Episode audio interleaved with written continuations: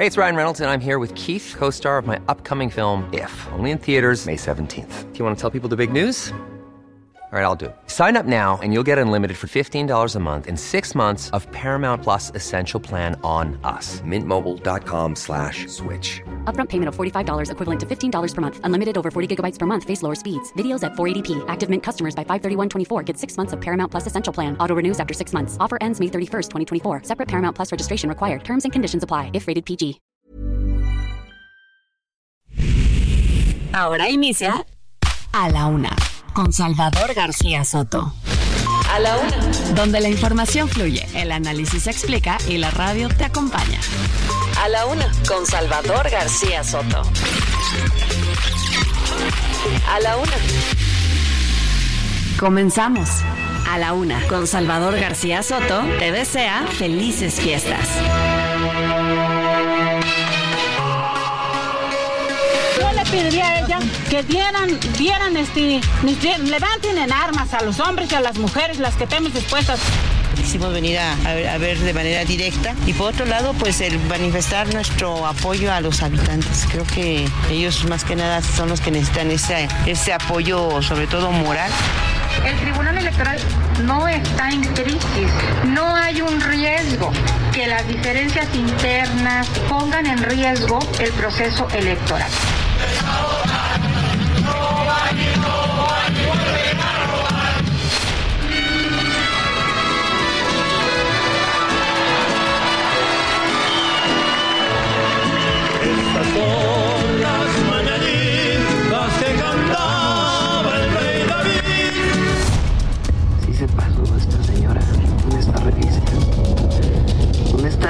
Portada de la revista que lleva suásticas.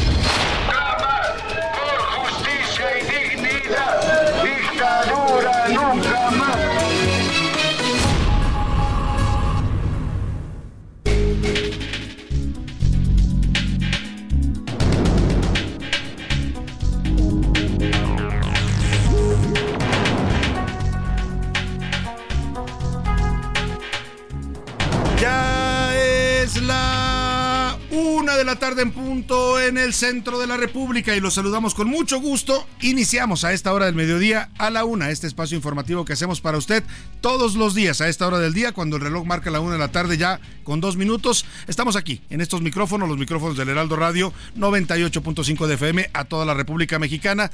Los saludamos con gusto, listos, preparados y de muy buen ánimo para informarle, para entretenerle y también para acompañarle en este momento de su día, en este día tan especial para todos los mexicanos, bueno, para la mayoría de los mexicanos. Mire, todos los- muchos mexicanos que conozco dicen ser ateos, pero sí son guadalupanos. Así es que para la mayoría de los mexicanos lo dejamos ahí, sean o no religiosos. El, este 12 de diciembre es un día particularmente importante porque se conmemora a esta imagen eh, sí religiosa, pero también ayer hablábamos del fenómeno sociológico, eh, mm, económico, eh, social que representa esta imagen de la Virgen de Guadalupe que hoy estamos celebrando y además, pues que es un hombre muy popular en México. Le mandamos un abrazo y un saludo afectuoso a todas las lupitas en su día. Yo en particular mando uno muy especial para Guadalajara, Jalisco, allá donde está mi Santa Madre, que es también Lupita, Lupita Soto, le mando un abrazo y a todas, a todas las Guadalupes y los Guadalupes, ¿eh? porque es un nombre que se aplica de ambos, eh, para ambos géneros, tanto para hombres como para mujeres. Saludos y felicidades a todos.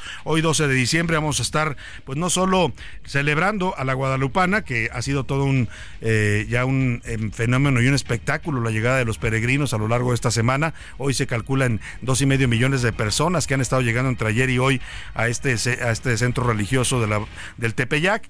Eh, pero también, también vamos a declarar qué le parece inaugurado el puente Guadalupe Reyes, ¿no? Que se ha vuelto también ya una tradición para los mexicanos. No es oficial, pero bueno, como si lo fuera. No todos lo pueden disfrutar, pero sí todos eh, pues aprovechan esta época del año en la que se da la convivencia, la cercanía, también las prisas, el estrés, así es que hay que tomárselo con calma. Empezamos hoy el Guadalupe Reyes, la próxima semana ya las posadas y luego, y luego cuánto falta para la Navidad, aquí le, le decimos la cuenta regresiva. Faltan 13 días para Navidad y 20 para Año Nuevo. 13 días para la Navidad y 20 para despedir el año. Bueno, pues ya se nos está yendo como el agua este año, se ha ido rápido y yo espero que usted esté teniendo un muy buen cierre del año. Ya le decía, pues todos esos pendientes que no hemos podido resolver, ojalá se le resuelvan en estas últimas semanas y si no, tranquilo, ánimo, ánimo que nos queda todavía un año nuevo para recomenzar y retomar todos los propósitos importantes que tenemos en la vida. Oiga, y vamos a los temas informativos. Rápidamente le hago un resumen de lo que le voy a presentar porque tengo una invitada aquí en la cabina que en un momento vamos, vamos a platicar con ella. A la una, con Salvador García Soto y un bolillo, tres microsismos, por ahí pasen un panecito para el susto, tres microsismos sacudieron a la Ciudad de México hace cosa de una hora antes de las 12 del día. El epicentro fue aquí mismo, en la Ciudad de México, en la alcaldía Álvaro Obregón, en la confluencia, dicen, de las eh, avenidas Revolución y Churubusco. Las alarmas sísmicas no funcionaron, fueron sismos de baja intensidad, pero se sintieron ¿eh? y se sintieron fuerte en esta zona de la ciudad. Le vamos a dar el reporte completo, afortunadamente hay saldo blanco, no pasó del susto. Y consumatum es el magistrado presidente del Tribunal Electoral del Poder Judicial de la Federación, Reyes Rodríguez Mondragón, renunció finalmente a, su cargo con una renuncia que será efectiva a partir del 31 de diciembre. Con esto, con esto se dio a la petición de sus eh, compañeros, tres magistrados que le pidieron renunciar por pérdida de confianza. Le voy a tener todo el reporte. Y con miedo, después de los hechos y la tragedia ocurrida en Texcaltitlán, en el Estado de México, le voy a contar cómo está la situación de, en este municipio. Los pobladores han empezado a hablar de lo que han vivido, dicen ellos, en los últimos 10 años. Una historia de terror de cómo el narcotráfico, los sicarios del crimen organizado los tenían sometidos. Bueno, les cobraban por todo, oiga, hasta por ir a recoger leña al monte les cobraban una cuota. Por sus siembras les quitaban parte de la cosecha. Por hacer una fiesta les cobraban una cuota. O sea, impresionante lo que está pasando en varias regiones de México que lamentablemente no se documenta y no se quiere ver desde el, eh, gobierno federal. Vamos a hablar de esta historia de el Tezcapilla, allá en Texcaltitlán, Estado de México. Y denunciados, la diputada panista María Elena Pérez Jaén Cermeño denunció ante la Fiscalía General de la República y la Auditoría Superior Federal a la empresa Romedic SADCB de Jorge Amílcar Olán Aparicio, quien es amigo de Andrés Manuel López Beltrán, el hijo del presidente López Obrador. Ya le habíamos informado sobre este caso de presunta corrupción que denunció la Organización Mexicanos contra la Corrupción, basado en el reportaje titulado El Clan, que documentó cómo este personaje, un joven empresario originario de Villahermosa, Tabasco, ha acaparado contratos en varios estados de la República, entre ellos Quintana Roo, hasta por 400 millones de pesos, con una empresa que brinda eh, o que ofrece medicamentos e insumos médicos, pero que se creó apenas en el año 2020. Vamos a hablar de este tema.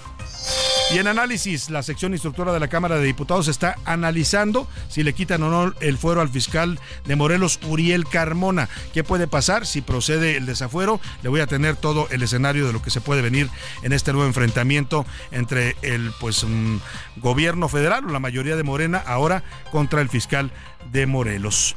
Y en los deportes, desvelados e ilusionados, decenas de aficionados del América acamparon esta madrugada en las inmediaciones del Estadio Azteca para conseguir un boleto para la gran final del fútbol mexicano. La reventa ya está vendiendo hasta en 22 mil pesos.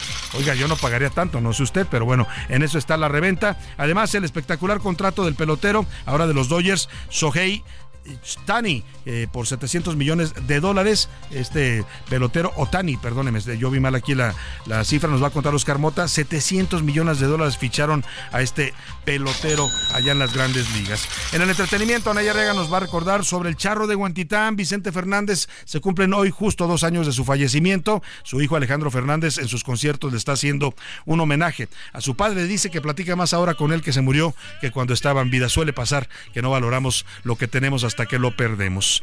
Vamos con mucha información y con muchos temas importantes, así es que quédese con nosotros. Arrancamos a la una con todo el ánimo y con todas las ganas de estarle acompañando e informando en esta parte de su día. Vámonos directo a la información. Estas son las de cajón en A la Una. Y antes de que le platique sobre el, los microsismos, que vaya susto que nos sacaron, y también se lo sacaron a nuestra invitada que está hoy en la cabina, porque estaba justamente llegando aquí a las instalaciones del Heraldo Media Group cuando le, no, la agarró el temblor por acá. Tengo el gusto de recibir en esta cabina a Lucy Mesa. Ella es ya precandidata del Frente Amplio Opositor o Frente Amplio por México, que forman PRI, PAN y PRD para gobernar el estado de Morelos. Usted conoce la historia, ella era morenista, senadora por Morena, una mujer con una larga trayectoria en el política en el estado de Morelos, pero bueno, en ese partido no la quisieron como candidata a pesar de que encabezaba las encuestas y hoy está en, en el frente opositor. Bienvenida, senadora, muy buenas tardes. Salvador, qué gusto estar contigo en tu programa, arrancando el Guadalupe Reyes, muy bien. Vamos inaugurando el puente, ¿qué le parece? Súper, lo inauguramos bien. Yo creo que para usted no va a haber no va a haber Guadalupe Reyes porque anda en plena precampaña. ¿Cómo va el asunto en Morelos? Platíqueme después de que usted toma esta decisión, me imagino importante en su vida política de abandonar su partido, pues para buscar otros caminos porque ahí le cerraron las puertas. Pues mira, primero que nada decirte que pues muy contenta, este pues nosotros ya cerramos ese ciclo con, con Morena, después de que no nos dejan competir. Nosotros decimos que Morena le tuvo miedo a la democracia en el estado de Morelos. Este, y pues bueno, afortunadamente en el, en la parte de, del frente, pues vieron una mujer competitiva, con una larga trayectoria, como tú lo dices, con preparación académica, con formación política, pero sobre todo una mujer conocedora de la problemática que hoy atraviesa nuestro estado de Morelos. Soy morelense de nacimiento de Cuautla de la región oriente, y justo lo que nosotros pues hemos recabado en esta parte de la, de la precampaña y todo lo que hemos este caminado, pues la molestia que tiene la gente con el gobierno actual, y sobre todo este, pues de este tema de violencia y de inseguridad que tanto nos lastima a las familias morelenses. Te quiero comentar que recientemente, pues el día lunes, uh -huh. eh, asesinan a una maestra, una profesora, sí, justamente por robarle la, la, camioneta. Entonces tenemos un, un vacío de poder. Este, pues el gobernador Cuauhtémoc Blanco, pues es un gobernador ausente, ¿no? Que no le preocupa la problemática del Estado. Y pues justamente yo recibo el veto del gobernador porque pues bueno, Lucy Mesa es una mujer más allá de cualquier partido demás, pues siempre señalado los errores y omisiones y hasta complicidades, ¿no? del gobierno O sea, usted Estado. no pudo ser candidata de Morena porque no quiso Cuauhtémoc Blanco, ese poder tiene el gobernador. Pues correcto, así es. Y, y a pesar de que usted estaba en Morena, yo recuerdo que como senadora era bastante crítica con este tema de pues un gobierno que realmente es fallido, el gobierno de Cuauhtémoc Blanco. Es correcto es un gobierno indolente, frívolo, o sea, no le importa lo que le pasa a las familias morelenses, inclusive este pues yo yo he sido de las eh, senadoras o mujer que he pedido este la salida de Guarneros, ¿no? de su secretario de Seguridad Pública, por atreverse a decir una sarta de barbaridades, ocupamos primeros lugares en feminicidio. Que decía que las mujeres andan, las atacan porque van vestidas con poca ropa. Es correcto, y a altas horas de la noche y en lugares poco, este, poco convenientes. Es correcto, ¿no? Como aludiendo a nuestra, ahora sí que nos están criminalizando por hasta cómo sí, vestimos, ¿no? Claro. O, o cómo, o Oiga, dónde salimos. Y sus compañeros, ex compañeros ya de Morena, porque usted renunció al partido a partir de este veto que le imponen, eh, pues dirán que usted es traidora al movimiento, como dicen de muchos que se van. Sí, pues mira, yo te quiero decir que este Lucy Mesa jugó con las reglas de Morena, ¿no? Y dijeron que pues el que ganara la encuesta, ¿no? A mí no me dejan competir. O sea, usted ganaba todas las encuestas. Yo ganaba todas las encuestas. Es, soy una mujer competitiva, altamente competitiva, y la única manera de que quedara su candidata, pues era quitándome a mí, ¿no? De, de, de ese espacio. Este, y pues bueno, ¿no? Nosotros decimos Lucy Mesa no traicionó a Morena. Morena traicionó a Lucy Mesa y a los morelenses, porque había una clara este, preferencia este, electoral hacia sí. mi persona, ¿no?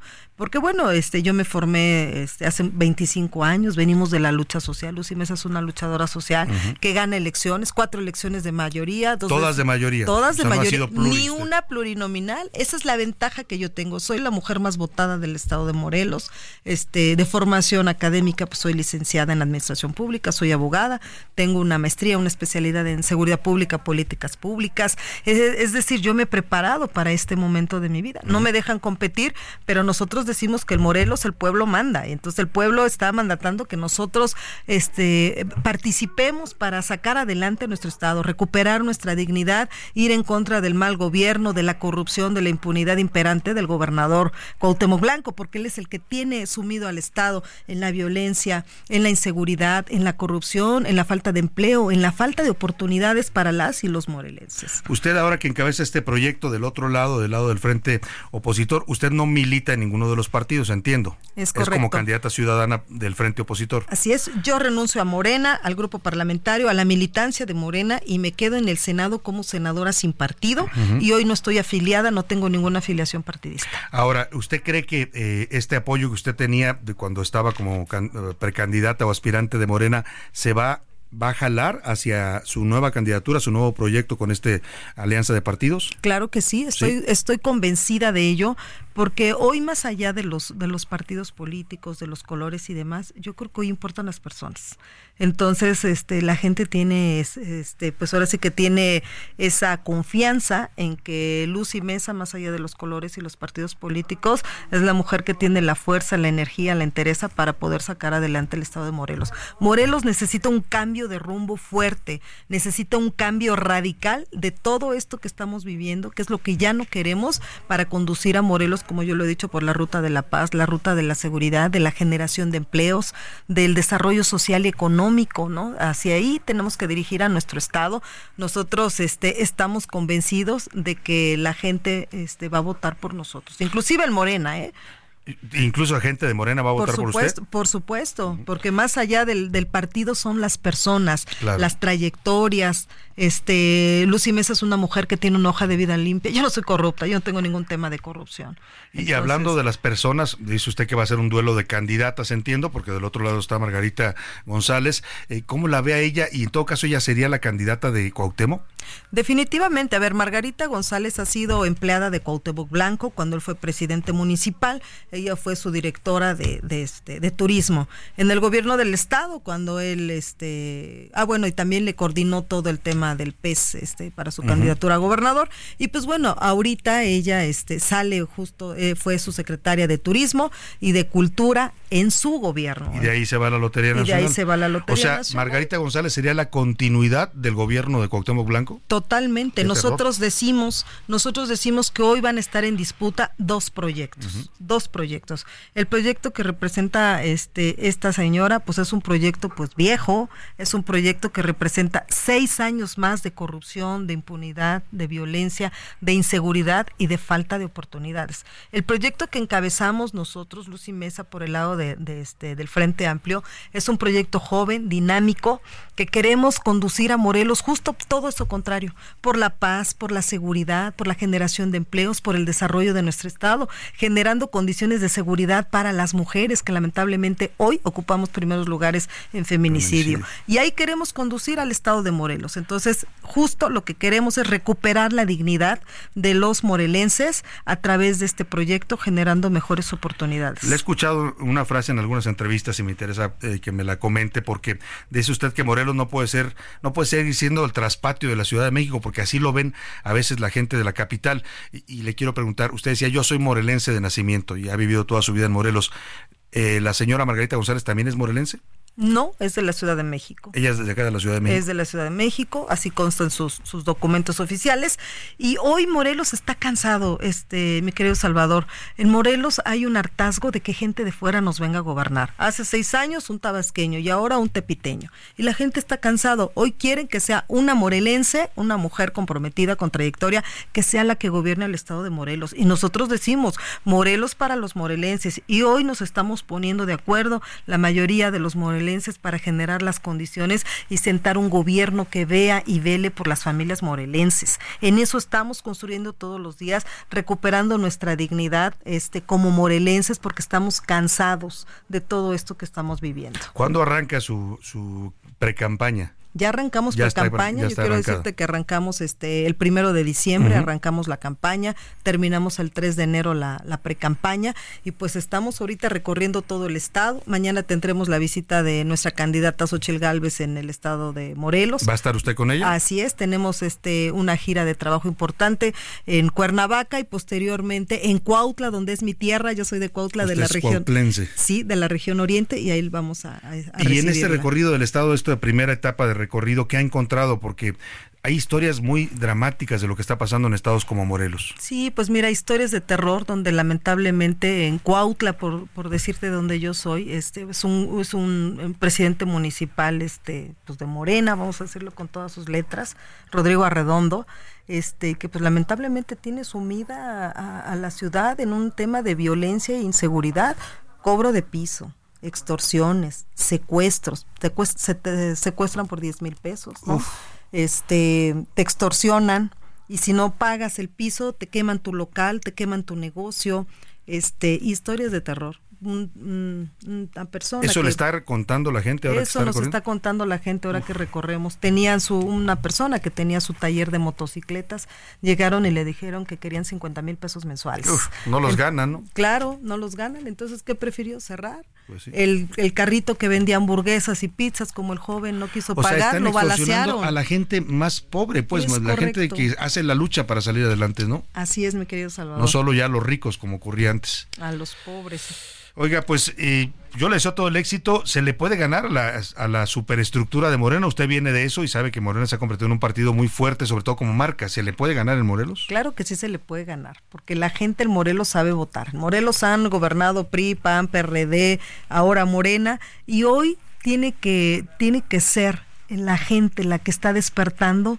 que tiene que tener claro ese cambio de rumbo. Y claro que sí se puede ganar, porque me parece que hoy es, un, es, una, es una elección de personas, más allá de partidos, es de personas. Y este proyecto lo encabeza Lucy Mesa. Es correcto. Pues vamos a estar muy atentos a su pre-campaña y luego ya la posterior campaña. Le deseamos todo el éxito. Senadora Lucy Mesa, ahora ya precandidata oficial del Frente Amplio por México a la gubernatura de Morelos. Muchas gracias por visitarnos aquí. Gracias, querido Salvador, a ti y a toda la audiencia que nos Un gusto, muchas gracias. Vámonos a otros temas importantes. A la una. Con Salvador García Soto. Buenos días, mi nombre es Dayana Miranda, vivo aquí por Holbein y hace como aproximadamente unos 10 minutos estaba durmiendo y sentí que la cama me la... o sea, sentí el temblor fuerte. Se sintió horrible, horrible, el departamento se movió muy feo, estaba metiendo ropa a la lavadora. Yo desperté a mis hijos y mi hija vino por nosotros porque no podía yo bajar. Fue una sacudida muy fuerte, pero bastante, que hasta salió de repente la tierrita, ¿no? O sea, como una nube de tierrita en el departamento, ¿no? O sea, y en el edificio. Lo único que ni siquiera sonó la, sonó la alarma. Pues así, así como usted lo escuchó, la gente pues vivió momentos de tensión, de pánico. Algunos hay gente que los temblores ya en la Ciudad de México le provocan pánico, pero siempre hay que tratar de controlarse. La verdad es que se activaron todos los protocolos. Acabamos de tener pues hace apenas menos de una semana el otro sismo, que ese se sintió más fuerte, fue de 5.7 finalmente. Este fue leve, digamos 2.3, pero como fue el epicentro aquí mismo, dentro del, subsuelo de la Ciudad de México, justamente lo ubican en donde en las avenidas de Churubusco y Revolución, un punto muy cercano, por cierto, aquí donde estamos transmitiendo para usted desde los estudios del Heraldo Radio. Y bueno, por eso se sintió una sacudida más fuerte de lo que dice la escala de 2.3 que le asignaron a estos llamados microsismos. Ocurrió eh, alrededor de las 11 de la mañana, tres microsismos con este epicentro en la alcaldía Álvaro Obregón, en la ubicación que ya le mencionaba, Revolución y el circuito interior. No sonó la alerta sísmica, pero sí se evacuaron centros de trabajo, comercios y escuelas. La gente salió ordenadamente a las calles, pues a pasar el susto. La Secretaría de Gestión Integral de y Riesgos de Protección Civil aquí en la Ciudad de México, Miriam Ursúa, dijo que el primer microsismo tuvo una magnitud de 2.8, el segundo de 3 y el último de 2.4.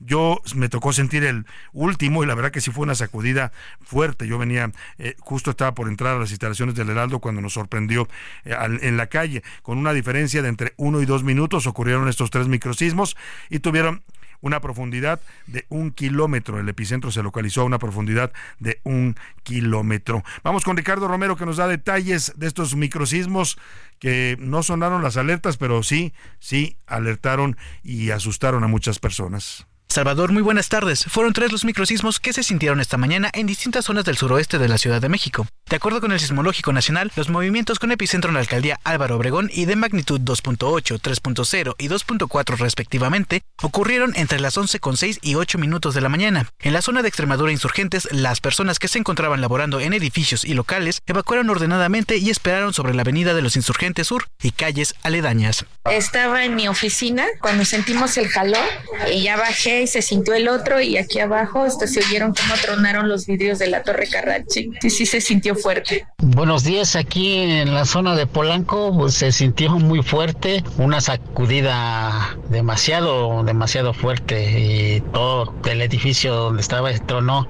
Venía en el transporte, no lo sentí, no lo sentí, nada más vi a la gente salir y escuché una alarma, pero no la de la de la ciudad. Luego de casi 30 minutos de espera y tras conocer el dictamen de los edificios e indicaciones de protección civil, las personas retomaron sus actividades. Salvador, recalcar que en esta ocasión las alarmas no sonaron debido a la cercanía del epicentro.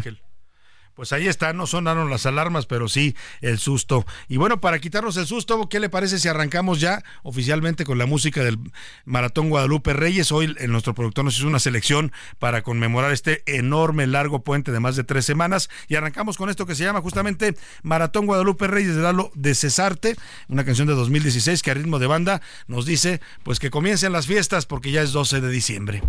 Ya vienen las fiestas más buenas de todo el año. Vienen las posadas, las ferias y los barrios. Vamos preparándonos, prendiendo los motores para la condición al maratón. Maratón, Guadalupe Reyes. Llevo todo el año preparándome para aguantar. Maratón, Guadalupe Reyes. Ponche con tequila, con ron o con mezcal. Quiero brindar con mi familia, con vino tinto o con. Y se recuerda a la familia y a los amigos que se fueron. Seguramente están pisteando con nosotros. Heraldo Radio, la H se comparte, se ve y ahora también se escucha.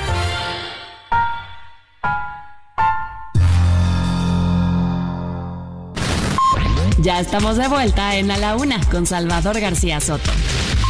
Tu compañía diaria al mediodía. Sigue creando momentos tan únicos como tus actividades con Ford Maverick. Estrena la tuya con mensualidades desde 9,049 pesos y seguro promocional. Visita a tu distribuidor Ford más cercano. Consulta términos y condiciones en Ford.mx. Vigencia del 1 de diciembre de 2023 al 2 de enero de 2024. Nacidos Ford, nacidos fuertes. A la Una con Salvador García Soto te desea felices fiestas.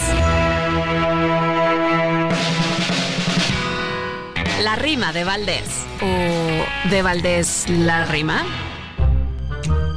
Amanecieron mojados por chubascos peregrinos, pegaditos cual pingüinos porque están bien congelados. Vinieron de todos lados a cantar las mañanitas, a ver a su virgencita y ya se van de regreso, muy felices y por eso ya se van a su casita. Una vieja tradición que hasta el sombrero me quito fue cuando la Lucerito entonaba su canción y nos llenó de emoción su canto que tanto ha hecho. Pidió pa' Acapulco un techo y se arrancó en la cantada, se echó la noche plateada así de su ronco pecho. La que no se apareció fue la Itatí para nada. No fuera a estar entonada, pero de algo que bebió. Total que ahora no cantó, otros fueron los cantantes. No fuera a ser que como antes gritara Guadalupana, folclórica caravana, se llevan los caminantes.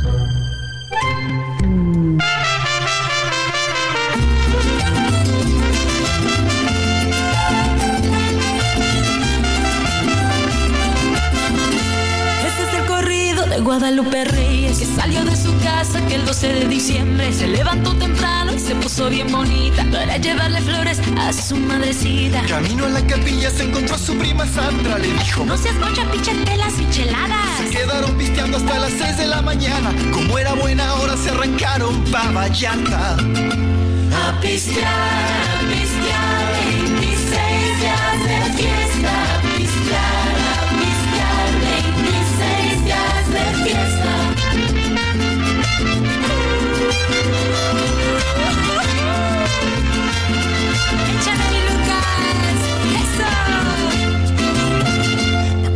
Regresaron, la recibió la chancla. Una de la tarde con 32 minutos. Regresamos con usted aquí en A la Una y lo estamos haciendo a ritmo de esta cumbia ranchera llamada Guadalupe Reyes con Nancy Sánchez y Lucas O. Es una canción de 2022. La mexicana Nancy Sánchez comenzó su carrera como cantante de jazz y en este tema unió su voz al también mexicano Lucas para hablar de estas festividades eh, pues decembrinas del puente de Guadalupe Reyes con la historia de Lupita iba a llevarle flores a la Virgen.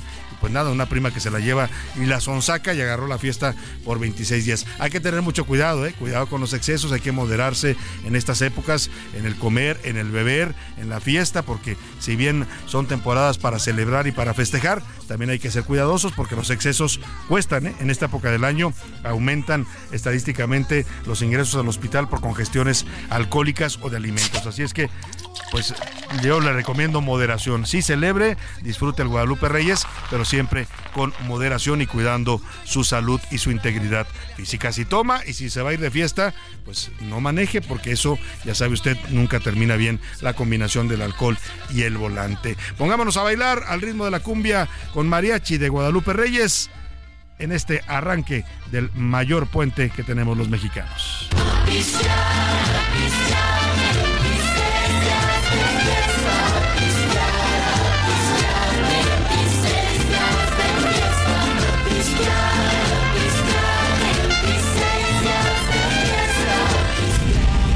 A la una. Con Salvador García Soto. Una de la tarde con 34 minutos y mire, le habíamos platicado en estos días de pues la inestabilidad en la que entró el Tribunal Electoral del Poder Judicial de la Federación. Eh, generó preocupación en muchos sectores porque pues eh, la semana pasada tres magistrados que hoy forman la mayoría de la sala regional de este tribunal, en realidad son siete magistrados los que la integran, pero como hay dos nombramientos pendientes que no ha hecho el Senado, en el Senado, oiga, si los calificáramos por su por su productividad, bueno, pues habría que cortarles hasta el superaguinaldo que se van a dar, ¿eh? porque no hacen su trabajo los señores senadores. Tienen parados más de, ayer veía más de 120 nombramientos que ellos deben hacer para o instituciones autónomas, para órganos eh, ciudadanos, para, para instituciones tan importantes como el Tribunal Electoral, y no los procesan, porque la mayoría de Morena no quiere. ¿No? O el presidente no quiere, vaya usted a saber. El caso es que en medio de esto que algunos llamaron crisis, en realidad se trataba pues de un reacomodo interno. Tres magistrados que hacen la mayoría le dijeron al presidente Reyes Mondragón que ya no le tenían confianza, encontraron varias inconsistencias en su trabajo como presidente de este tribunal, le pidieron su renuncia, lo cual es un procedimiento, ayer se lo explicaba, interno, está normado, no es la primera vez que se aplica, se aplicó hace dos años en contra de José Luis Vargas, y el magistrado Reyes que en un principio se resistió y luego muchos que lo apoyaban empezaron a hablar de crisis y decían que era la mano hasta de López Obrador que quería quitarlo. La verdad es que no, era un procedimiento interno. Y él terminó reconociéndolo y reconoció que los magistrados tienen la facultad. Yo le contaba, hace dos años el propio Reyes Mondragón encabezó la rebelión en contra de José Luis Vargas, que era el presidente. Él encabezó y la petición de que renunciara.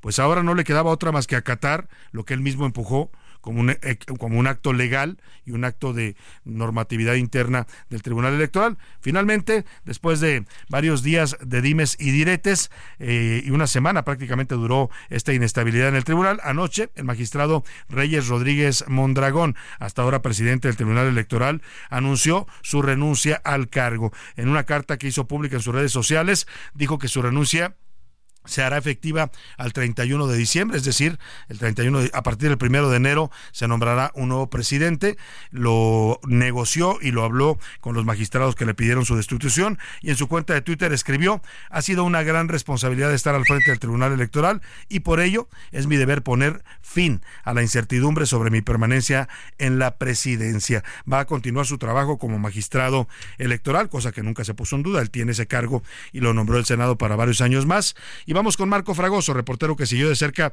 toda esta crisis y su desenlace. Al final habrá nuevo presidente en el Tribunal Electoral, el máximo órgano que va a calificar las próximas elecciones presidenciales y se va a estrenar con el año nuevo. Marco, cuéntanos, buena tarde. Rumbo al 2024, el Tribunal Electoral cambiará por cuarta vez su presidencia en este sexenio. Reyes Rodríguez Mondragón concluirá su cargo el 31 de diciembre, por lo que la presidencia del órgano electoral se renovará en 2024.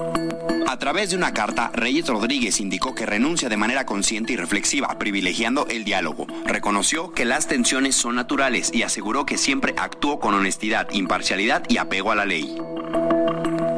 Al reconocer diferencias, la magistrada Mónica Soto negó que éstas pongan en riesgo el proceso electoral. El Tribunal Electoral no, no está en crisis la eh, resolución de los medios de impugnación. No hay un riesgo que las diferencias internas, administrativas, orgánicas, eh, pongan en riesgo el proceso electoral. De manera alguna. Quiero decir que nuestras diferencias en la presidencia no eh, tienen que ver con los votos, con la manera de votar. Apenas en la sesión del jueves pasado, Reyes Rodríguez pidió tiempo para confirmar su renuncia, luego de que los magistrados Felipe de la Mata, Fuentes y Mónica Soto lo solicitaran. Responderemos con responsabilidad a esas obligaciones y a esa misión. Es momento, sí, de dar certeza eh, a la ciudadanía, a los actores políticos, a los partidos. Por ello, yo solicito a mis colegas, magistrada Mónica Soto, magistrada Yanino Tálora, magistrado Felipe de la Mata y magistrado Fuentes Barrera, que me permitan tomar mi decisión con la responsabilidad que se requiere. Y para ello les, eh, les solicito amablemente poderlo comunicar el próximo lunes. Marco Fragoso para Heraldo Media Group. Pues así, así la historia de este momento, pues este impasse que vivió el tribunal, afortunadamente se resolvió rápido y qué bueno, ¿eh? Porque estamos hablando del máximo tribunal electoral. O sea, ahí van a terminar para que se dé usted una idea, todas las quejas, impugnaciones, eh, controversias que hagan los partidos si no están de acuerdo con algún resultado electoral, incluso a nivel presidencial, se puede impugnar las elecciones, los resultados y tiene que ser en el tribunal y el tribunal es la última palabra. Vaya, para que me entienda, quien declara presidente electo en este país es el Tribunal Electoral del Poder Judicial de la Federación. De este tamaño es la importancia de este órgano del Poder Judicial que, bueno, pues está viviendo este impasse que afortunadamente duró una semana y ya recupera su estabilidad de cara al proceso electoral que ya está en marcha para 2024 y que es considerado por todos los expertos y observadores el proceso más grande, el proceso, las elecciones más grandes por el tamaño y el número de cargos que se van a elegir en la historia democrática de el país. Oye, vámonos a otros asuntos. En el gobierno donde ya terminó la corrupción, según dice el presidente López Obrador, y lo dice por decirlo, porque la realidad muestra otra cosa, pues una diputada de Acción Nacional, María Elena Pérez Jaén, hoy acudió ante la Fiscalía General de la República a presentar una denuncia penal y, y, también acudió ante la Auditoría Superior de la Federación también a pedir que se investiguen y aclaren presuntas irregularidades o tráfico de influencias, incluso en la adquisición de medicamentos y materiales de curación que hizo el gobierno de Quintana Roo a la empresa Romedic SADCB. ¿De quién es esta empresa? Pues del amigo de Andy. ¿no? Dicen por ahí eh, los amigos de Andy, refiriéndose a aquella película de Toy Story, pero este Andy es otro, este Andy es el hijo del presidente, que pues a todos sus amigos los ha ayudado, ¿eh? Tiene, tiene no sé decirle exactamente cuántos, pero por lo menos dos docenas o tres docenas de amigos que estudiaron con él la preparatoria de la universidad y que ocupan cargos de gobierno. ¿eh? Los tiene colocados en posiciones estratégicas. No cree usted que abajo en cargos burocráticos menores, no. Son directores, son subsecretarios, son secretarios de Estado. Los amigos de Andrés Manuel López Beltrán es un eh, el hijo del presidente que más poder tiene en este gobierno y que más participación política tiene. Y además ahora se sabe también, por esta investigación que hizo Mexicanos contra la Corrupción, que los amigos de Andy también, los que son empresarios o se volvieron empresarios a partir de que llegó su papá al poder, pues están ganando cientos de millones de pesos. Este amigo se llama Jorge Amílcar Olán, es un amigo, pues dicen muchos que eh, no tenía un peso, en Villahermosa, pero llegó la 4T y parece que la transformación le hizo justicia, como decían antes, porque ahora le dan contratos varios estados de la República entre ellos Quintana Roo, hasta por 400 millones de pesos a su empresa que distribuye medicamentos. Vamos a escuchar lo que dijo la diputada María Elena Pérez Jaén al presentar estas dos denuncias en contra de Andrés Manuel López Beltrán, el hijo mediano del presidente. Con esto, lo muestro, ya no tiene ningún pretexto la Fiscalía General de la República para iniciar las investigaciones correspondientes. Sin duda, lo importante de esto será el rastreo de los beneficiarios finales del dinero que se, eh, que se pagó, que fueron 304 millones de pesos, y sin duda, pues al buscar a los beneficiarios finales, todo indica que uno de los eh, implicados en estos es, el, es Andrés Manuel López Beltrán, hijo del presidente. En consecuencia, yo espero que la Fiscalía General de la República actúe de manera contundente, incluso llame al hijo del presidente para que haga sus manifestaciones. Bueno, pues ahí está, ahí está lo que dice esta diputada Mariana Pérez Jaén, que pues está acusando ya penalmente y pidiendo que se investiguen los contratos de esta empresa. Eh, pues presumiendo un tráfico de influencias, es el delito que podría configurarse porque se está favoreciendo a los amigos de los hijos del presidente. El amiguismo, pues, esa lacra que dijo el presidente que se iba a eliminar en este gobierno, pues nada, está más viva que nunca en la 4T. El amiguismo, el influyentismo, el compadrazgo, el nepotismo. Oiga, si se hiciera un reportaje, un día esto se lo vamos a armar y se lo vamos a presentar aquí en la Laguna, sobre todos los parientes que hay en la nómina del gobierno federal, familias enteras, ¿eh? La familia Gómez Concheiro, por ejemplo, Pablo Gómez y su esposa tienen a sus hijos, a sus hermanos trabajando en cargos importantes del gobierno federal y es una nada más. Hay muchas otras. Los alcaldes, ¿no? Que son toda una pues mafia de la 4T, ¿no? Secretaria de Gobernación, otra quiere ser ministra, el papá se forra de contratos con las grandes empresas porque es un abogado laboral muy importante, la madre que está metida en la grilla de Morena, en fin, pero no solo a nivel federal. Si usted va a los estados, me pasaron una lista de todos los familiares que hay, por ejemplo, en el gobierno de Tamaulipas o de Tabasco, los amigos, los primos, los que van colocando en posiciones de gobierno, y eso que el nepotismo se acabó. Pero bueno, ahí dejemos ese tema y vamos a hablar más adelante de eso. Mire, hablando de nepotismo, yo no sé si esto se pueda configurar como nepotismo o no, ya hay críticas a este tema. Le voy a poner este audio y usted va a identificar inmediatamente el personaje del que le voy a hablar. ¿Qué tal? Fosfo, fosfo. El senador Samuel. Fosfo, Fosfo. Es la señora Mariana eh, Rodríguez, esposa del gobernador de Nuevo León, influencer en las redes sociales, una mujer que tiene muchos seguidores, tiene una fuerza impresionante en las redes sociales, vive de eso, factura dicen algunos hasta millones de pesos eh, por sus eh, posts en las redes sociales y por las campañas de publicidad que le pagan. Y ahora la señora Marianita, que es un personaje muy visible en el gobierno de su esposo Samuel García, que tiene, dicen algunos, un carácter de estratega, es la que le recomienda qué hacer, qué no hacer. Andaba ya haciendo campaña con él, con sus tenis fosfo fosfo, como ella dice y como no se les hizo lo de la presidencia se les cayó por pues por los la, digamos la incapacidad política las limitaciones políticas que tiene el señor Samuel García que no supo negociar su salida del gobierno estatal terminó pues obligado a, regresar y a renunciar a la candidatura presidencial pues ahora Marianita va a buscar ser candidata a la alcaldía de Monterrey. Se registró el pasado 9 de diciembre ya oficialmente como candidata de Movimiento Ciudadano a la alcaldía de Monterrey. Yo no sé cómo qué tan bien se vea que el gobernador eh, Samuel García tenga a su esposa en la alcaldía más importante del estado, que es la capital Monterrey. Bueno, pues así va a ser y es muy probable que gane. Tres millones y medio de seguidores tienen, ¿eh? Nada más con que votaran sus seguidores ahí en el estado de Nuevo León, podría, o en, la ciudad de Monterrey, podría ganar la alcaldía. Ella no vive en Monterrey, ya le han empezado a cuestionar eso porque ella vive en San Pedro Garza, o sea, o sea, en San Pedro Garza, ¿te das cuenta?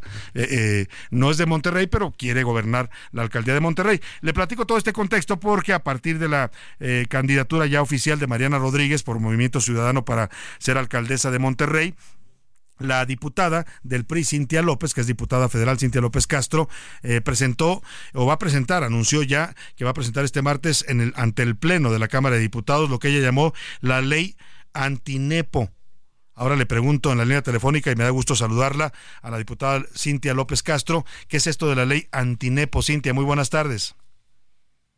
Muchas gracias, querido Salvador. Pues escuchándote atentamente, justamente es para combatir el nepotismo de este gobierno que la verdad, bueno, ni en los peores momentos que tanto critican al PRI hubo esto. Yo te quiero decir que eh, yo te quiero decir que este ha sido el sexenio con más nepotismo. Ya te estoy haciendo la lista para que la presentemos en tu programa de todos los diputados federales, Ajá. senadores, alcaldes, ternas, consejeros, familiares que hay por todos lados, magistrados que ha habido en este gobierno. Y bueno, el colmo fue como el día de ayer eh, avaló el presidente López Obrador la candidatura de Mariana Rodríguez, que por supuesto no tenemos nada contra ella, pero nunca se había visto en la historia que un gobernador en turno ponga a su esposa de candidata a alcalde en la capital de su gobierno. Entonces, bueno, esta iniciativa que ya presento en la Cámara de Diputados es para que por ley no pueda haber un familiar de primer grado, es decir, padre o hijo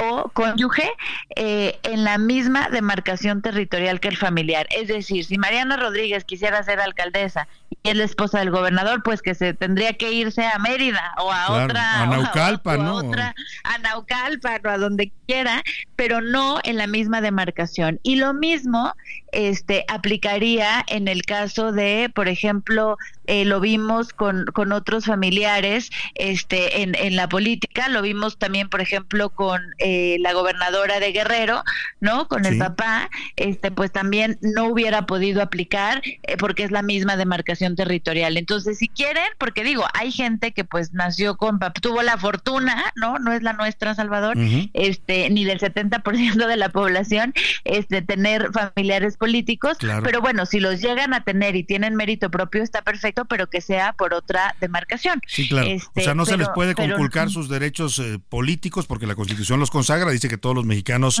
tenemos derecho a votar y ser Tenemos votados. el derecho. Pero correcto. cuando son parientes directos, como dices tú, en primer grado o cónyuges, tendrían que tener una, una limitación legal.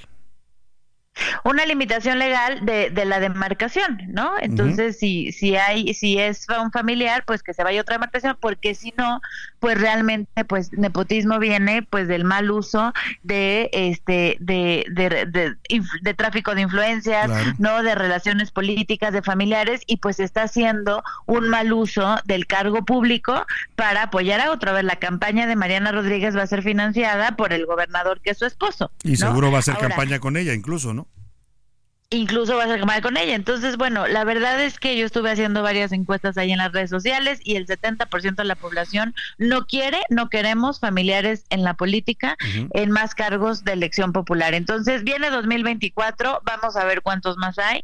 Este, ya vimos esta burla como tú lo acabas de mencionar con la hermana de la secretaria de Gobernación, con la hermana del jefe de gobierno, ¿no? En las ternas y bueno, pues lo que vemos en este sexenio es que de, de lo que tanto se quejaban, ahora sí que, como dice el presidente, ni en los ni en los sexenios anteriores se hacía, ni en los peores momentos. Me, me- del me PRI estaba, claro, me estaba acordando. A ver, para ser justos hay que decir que el PRI inventó el nepotismo, lo trajo al sistema político. Acuérdate el orgullo del nepotismo. Pero de ahora López ya se los pasamos a Morena. Exacto, ahora pero ya, nos- digamos que ahora lo, ya lo Morena. lo potenciaron y lo perfeccionaron en Morena y pasamos antes por el que llamaban, yo recuerdo mucho a López Obrador como opositor diciendo que el PAN era un partido de familias, porque así lo fueron durante mucho tiempo. Hoy, hoy se podría decir lo mismo de Morena y de la 4T, son un gobierno y un partido de familias. Es un gobierno, un partido de familias y además con un descaro total, ¿no? Como lo vimos ahora en las ternas del INE con las hermanas y familiares de la Secretaría de Gobernación, que a ver, o sea, ¿cuándo se había visto, no? O historia, esta ¿no? familia este que, que, que han recibido mucho y bueno, pues ahora con Samuel, este la verdad es que nos parece inadmisible que hagan el uso de poder Claro. para poner a la esposa y además te voy a decir otra cosa, eh, eh, Salvador, en la lucha que hemos dado las mujeres por las cuotas, por la representación, de lo que nos quejábamos al principio era de eso, de las esposas, ¿no? De las hijas, que, que ponía nada más, y me parece que, este, bueno, si, si esta niña tuviera una carrera política, eh, una formación política, una carrera por ella misma, pues por supuesto que se le respeta, pero aquí nada más es la ambición, el poder y el nepotismo. Entonces, por eso Claro. esta ley, yo espero que Morena apoye, si es congruente Eso con su discurso. justo es lo que iba a preguntarle, diputada. Morena le va a dar paso a esta ley antinepo, como la llama usted, entiendo antinepotismo, porque bueno, pues ellos son los directamente aludidos en este momento. Bueno, y además hay muchos casos de Morena que también ya no quieren a los familiares, lo están viendo en las candidaturas, también están molestos por muchas candidaturas que, que ya veremos que se dan por los hijos, por las esposas, por los familiares, y bueno, pues yo creo que hay mucha gente de todos los partidos que va a apoyar, este, y con esto que tendremos, pues que no haya más eh, familiares en la política abusando del poder Claro. para ser candidatos porque, a ver, este, los que venimos de mérito propio, no sin familia política, que nadie nos regaló nada más que nuestro trabajo, pues sí nos parece que nuestro país Es no se puede ¿no? llenar, este, es injusto, es muy, es muy injusto porque además si no, cuando hay oportunidades, pues para los que no venimos de ahí, ¿no? Para los que Entonces, no tenemos, en el como caso de decía usted, Monterrey, el pa- la fortuna de tener un papá político, empresario, un agente influyente, ¿no?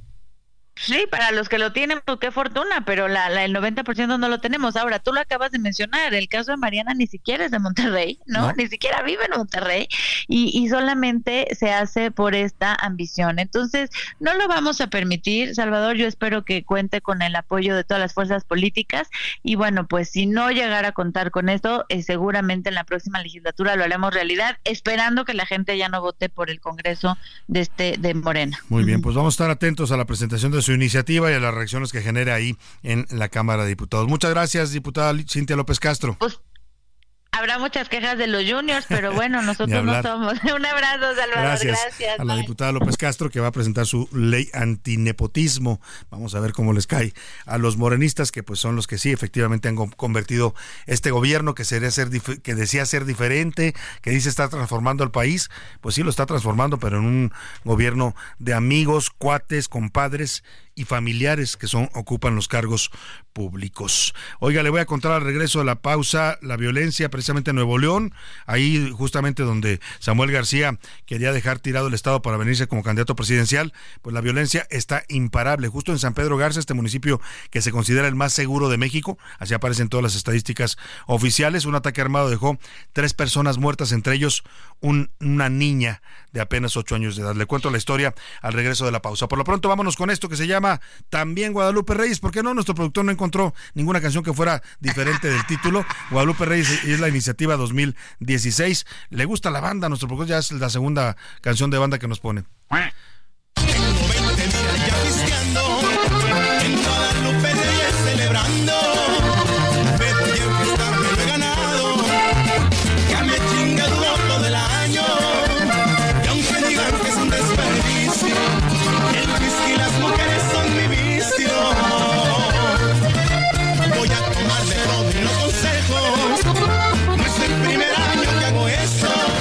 No le cambies. Estás en A la Una con Salvador García Soto.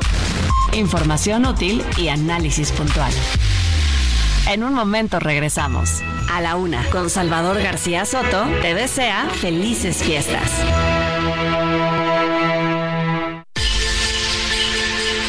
Escucha la H, Heraldo Radio. Ya inicia la segunda hora de A la Una con Salvador García Soto. A la Una. Donde la información fluye, el análisis se explica y la radio te acompaña. A la una, con Salvador García Soto. A la una. Comenzamos. A la Una con Salvador García Soto te desea felices fiestas.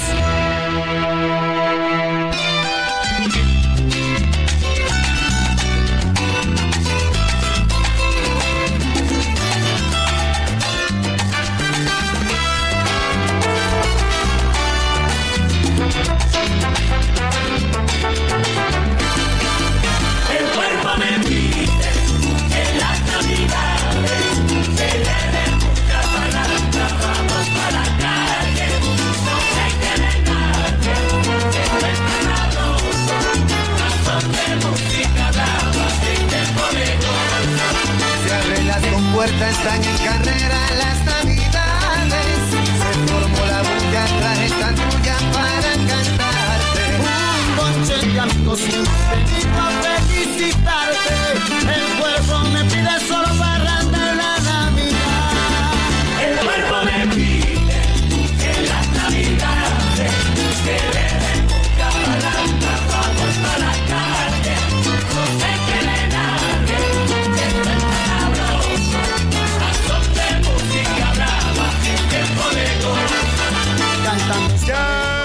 2 de la tarde en punto en el centro de la República. Y es un gusto, de verdad un gusto saludarlo a esta hora del mediodía porque estamos iniciando ya la segunda hora de a la una y también la tarde de este martes 12 de diciembre, día guadalupano, no hay actividad en los bancos, la ciudad luce un poco vacía, ¿eh? la verdad es que mucha gente se va a celebrar y también se toman el día Mire, con una lupita que haya en la oficina es el pretexto ya para llevársela a comer y ya nadie regresa a trabajar. Y más hoy con el susto, con el susto del temblor, muchas empresas ya les dieron salida temprana a sus trabajadores. Así es que, bueno, pues si usted tiene la dicha de estar descansando ya en este 12 de diciembre y tiene por ahí una lupita o un lupito cerca, pues aprovechelos y apapáchelos mucho, felicítelos en este 12 de diciembre. Un martes eh, nublado y algo frío en la capital de la República. Estamos a 16 grados centígrados en este momento. Se espera una mínima de 9 grados para la tarde y bueno, pues hay probabilidades de lluvia. Seguimos con mucha más información para usted en esta segunda hora. Le tengo preparadas historias, noticias, entrevistas. Vamos a hablar de la tragedia que ocurrió allá en Texcaltitlán. Sigue saliendo información. Ayer que fue la gobernadora Delfina Gómez, claro, la señora fue hasta que el municipio ya estaba blindado, ¿eh? Y estaba la Guardia Nacional y el Ejército. Pero aún así los pobladores la recibieron con gritos, con reclamos, le dijeron queremos que nos den armas porque ustedes no nos defienden y nosotros tenemos que defendernos solos de los criminales. Le voy a contar las historias de terror que platican los pobladores de Texcaltitlán. Dicen que les cobraban hasta por hacer una fiesta. O sea, si usted tenía una fiesta en su casa, llegaba el narco y le decía, a ver, ¿de qué es la fiesta? No, pues de esto, pues tienes que pagar tanto y además de que la gente gastaba en su fiesta, pues tenía que pagarle eh, derecho de piso al narco. Imagínese usted, terrible lo que está pasando en este país, en el México real, no en el México que existe nada más en la cabeza de quien da todos los días sus informes mañaneros. Le tengo mucha información importante, pero vamos a hacer, como dice esta canción con la que estamos regresando, que se llama El cuerpo me pide. Es Elvis Crespo, este eh, merenguero eh, dominicano y también Víctor Manuel, dos, dos dominicanos que cantan esto que se llama El cuerpo me pide. Y bueno, le queda a muchos mexicanos porque empieza el Guadalupe Reyes el cuerpo pide fiesta. Eso sí, hay que moderarlo y gobernarlo porque si no, los excesos siempre son malos. Póngase a bailar a este ritmo del merengue dominicano con esto que se llama El cuerpo me pide, arrancando el Guadalupe Reyes.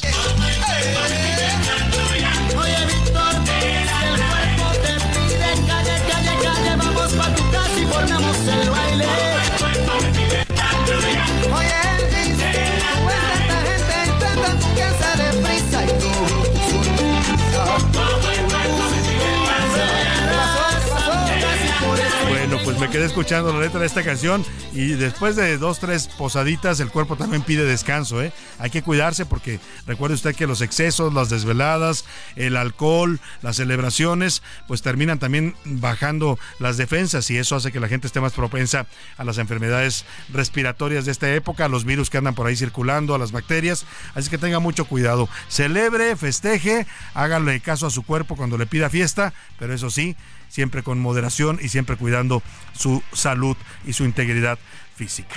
Vámonos a los temas que le tenemos preparados en esta segunda hora de a la una. Vamos a platicarle. Pues oiga, agárrese, porque el año que entra el gobierno le va a subir las tarifas que cobra a las aerolíneas por usar el Aeropuerto Internacional de la Ciudad de México. ¿Y sabe quién va a pagar ese aumento de hasta 77% que les van a cobrar a las aerolíneas? ¿Sabe quién lo va a pagar? Pues sí, los que viajen en avión. O sea, como siempre en este país, el gobierno aprieta a las empresas y las empresas nos trasladan en costo a los consumidores. Agárrese para un 2024 con boletos de avión todavía más caros de lo que ya están en este momento. Vamos a hablar también sobre Texcaltitlán, ya le platicaba, tenemos reportes y testimonios de la gente de este municipio que narra cómo han vivido, dicen ellos que una década completa ya eh, bajo el dominio del narcotráfico. Y ojo, no es solo Texcaltitlán, ¿eh? estamos hablando de ese municipio porque ahí estalló la violencia con esta rebelión de la gente que se hartó de los narcos y dijo, hasta aquí llegaron. Se echó a 11 narcotraficantes con machetes y con hoces, murieron tres pobladores, pero lograron por lo menos que los volteara a ver eh, pues todo el país y el gobierno federal que les mandara a la Guardia Nacional. Eh, no es solo ese municipio, todo el sur del Estado de México donde se ubica esta zona es una zona totalmente ausente de autoridad, donde la gente está abandonada al narcotráfico que ahí lo representa la familia michoacana. Le voy a contar toda la historia. También en Nuevo León hablaremos de esta tragedia, una balacera en pleno San Pedro Garza, oiga, el municipio más seguro de México. Hasta ahí llega ya la violencia del narcotráfico. Tres personas muertas en un ataque con a balazos, una, entre ellos una niña de 8 años. Le voy a tener todo el reporte. También ya terminó la COP28, la cumbre contra el cambio climático en Dubái. Le voy a contar los nuevos acuerdos y convenios a los que llegaron los países que tratan pues de paliar los efectos del cambio climático. ¿Cómo va el Día de la Virgen en la Basílica de Guadalupe? Iremos al atrio de El Tepeyac para conocer de primera mano cómo está transcurriendo este día guadalupano. Por cierto, ayer en medio de estas celebraciones y de peregrinaciones por la Virgen de Guadalupe, una tragedia en la carretera México-Puebla, en la autopista. Un hombre en estado de ebriedad atropelló a un grupo de peregrinos y provocó la muerte de tres de ellos. Vamos a hablar de todos estos temas en esta segunda hora de la una, pero por lo pronto súbale un poquito a este merengue que suena más bien a salsa y bueno, pues estamos arrancando el Guadalupe Reyes.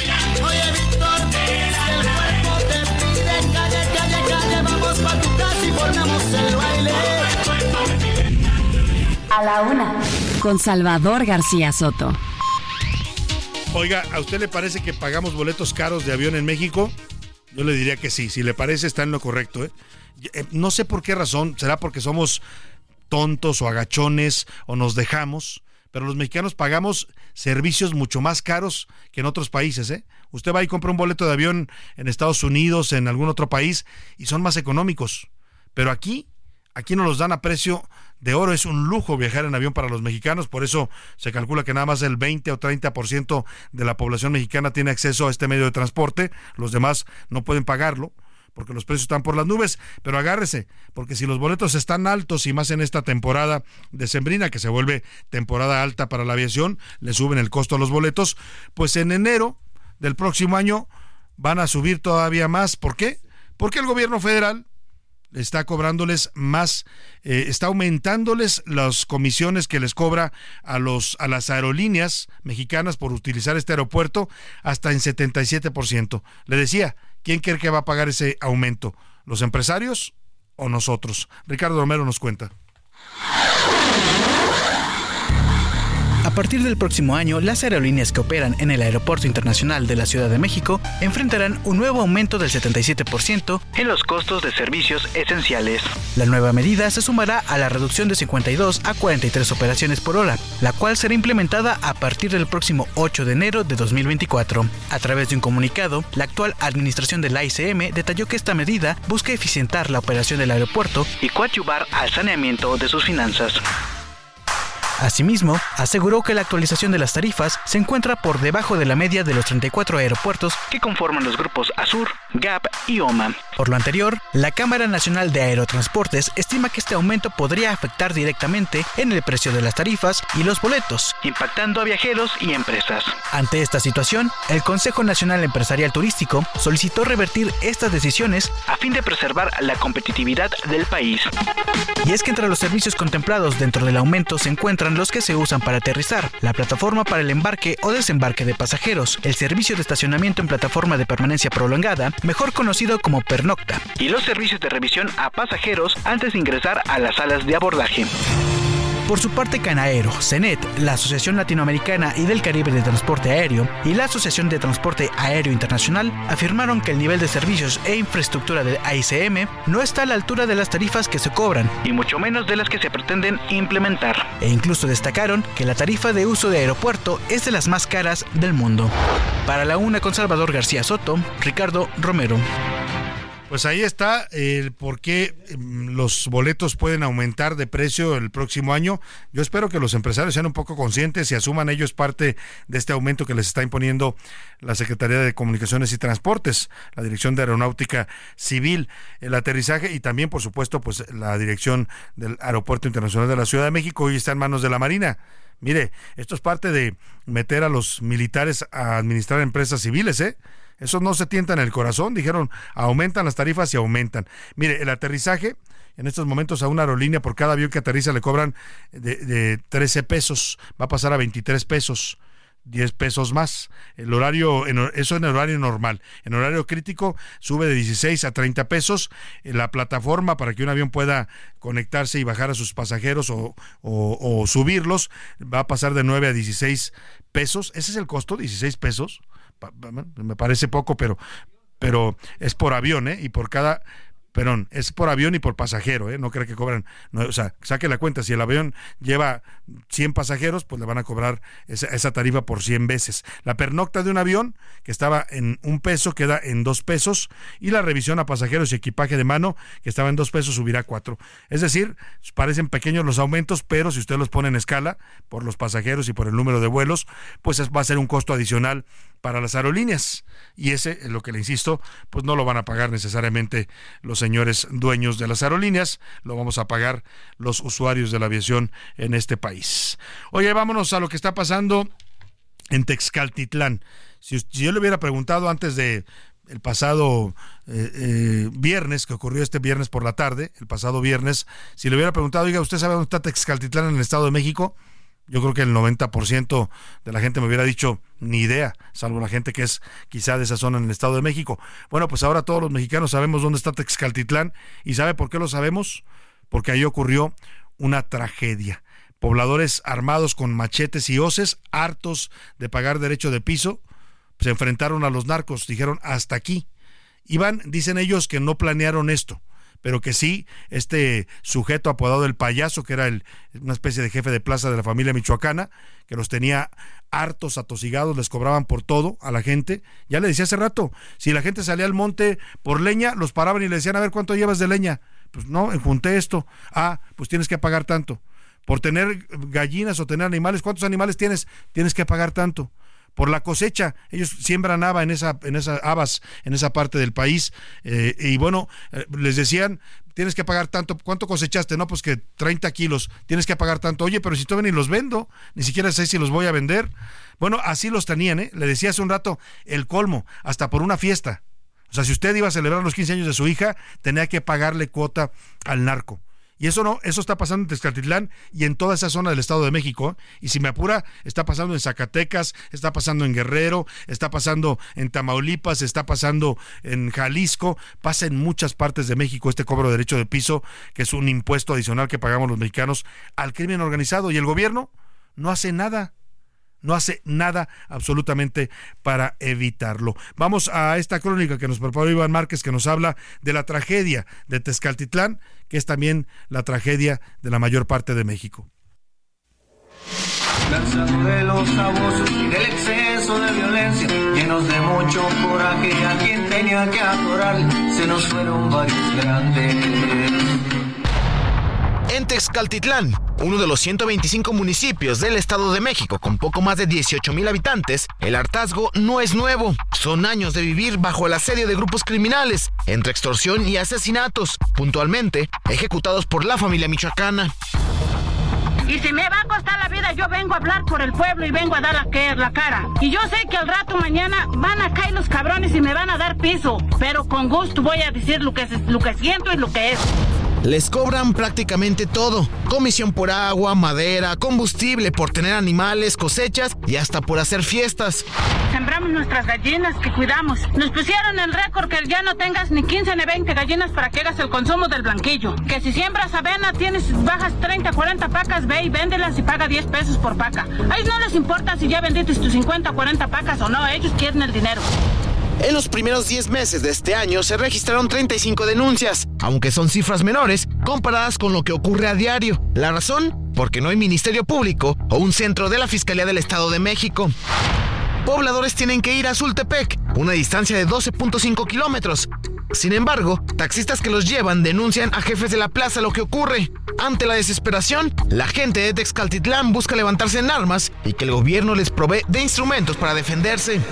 Queremos armas, queremos permisos a tirar, porque ¿qué es lo que pasa en la autoridad? Ahorita aquí no se han llevado a nadie de la comunidad al bote porque no hallaron crimen, no hallaron culpable, pero si ellos supieran y alguien de la comunidad señalara a fulano, se lo llevan al bote y a ellos nunca se los llevan al bote.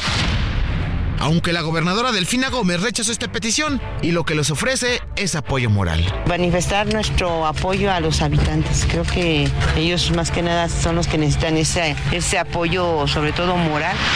Lo preocupante es que se revelaron documentos que muestran cómo el ejército sabía desde año y medio lo que ocurría en el municipio y no hizo nada.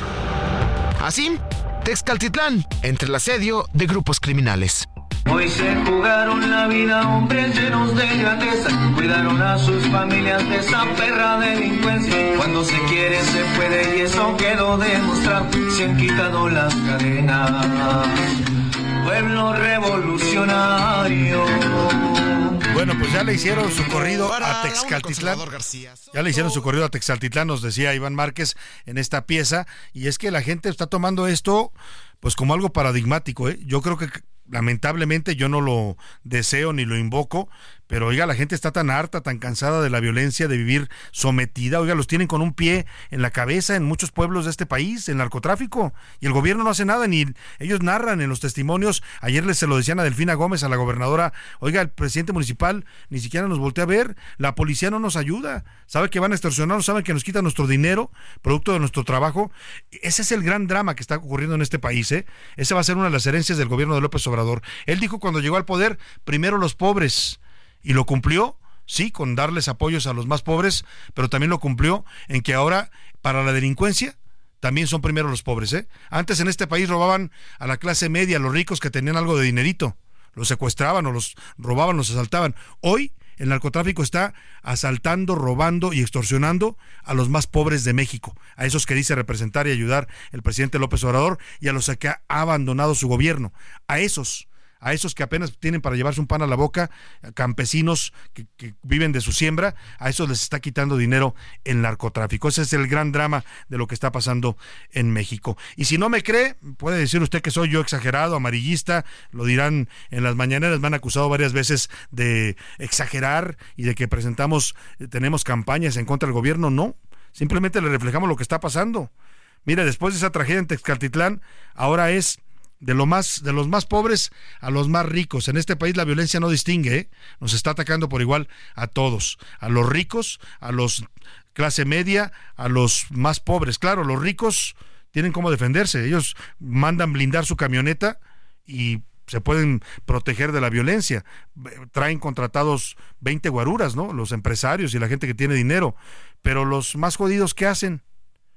¿Qué hacemos ante esta situación? O sea, ¿cómo se defiende usted cuando el gobierno, que debería darle seguridad, no se la da? Le digo esto porque de la zona tan pobre que es Texaltitlán en el Estado de México, vamos a la más rica de México.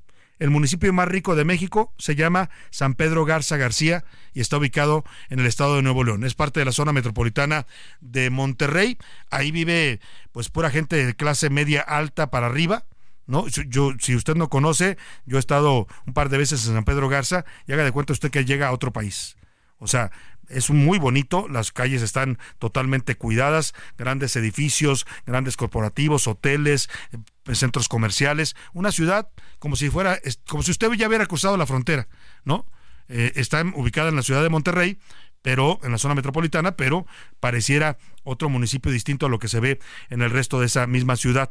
Eh, le platico esto porque ahí en San Pedro Garza, que es la ciudad más rica de México y también la más segura, por lo mismo, invierten mucho en su seguridad porque vive gente pudiente, pues ahí justo en esta ciudad ocurrió un ataque armado que dejó tres personas muertas, entre ellas hay una niña de apenas ocho años de edad. El ataque, nos va a platicar ahora nuestro corresponsal Juan Teniente, ocurrió cuando dos hombres presuntamente víctimas de una persecución quisieron eh, ocultarse en un panteón y ahí sobrevino una balacera. Juan Teniente, te saludo allá en la zona metropolitana de Monterrey, platícanos esta tragedia de violencia allá en San Pedro Garza.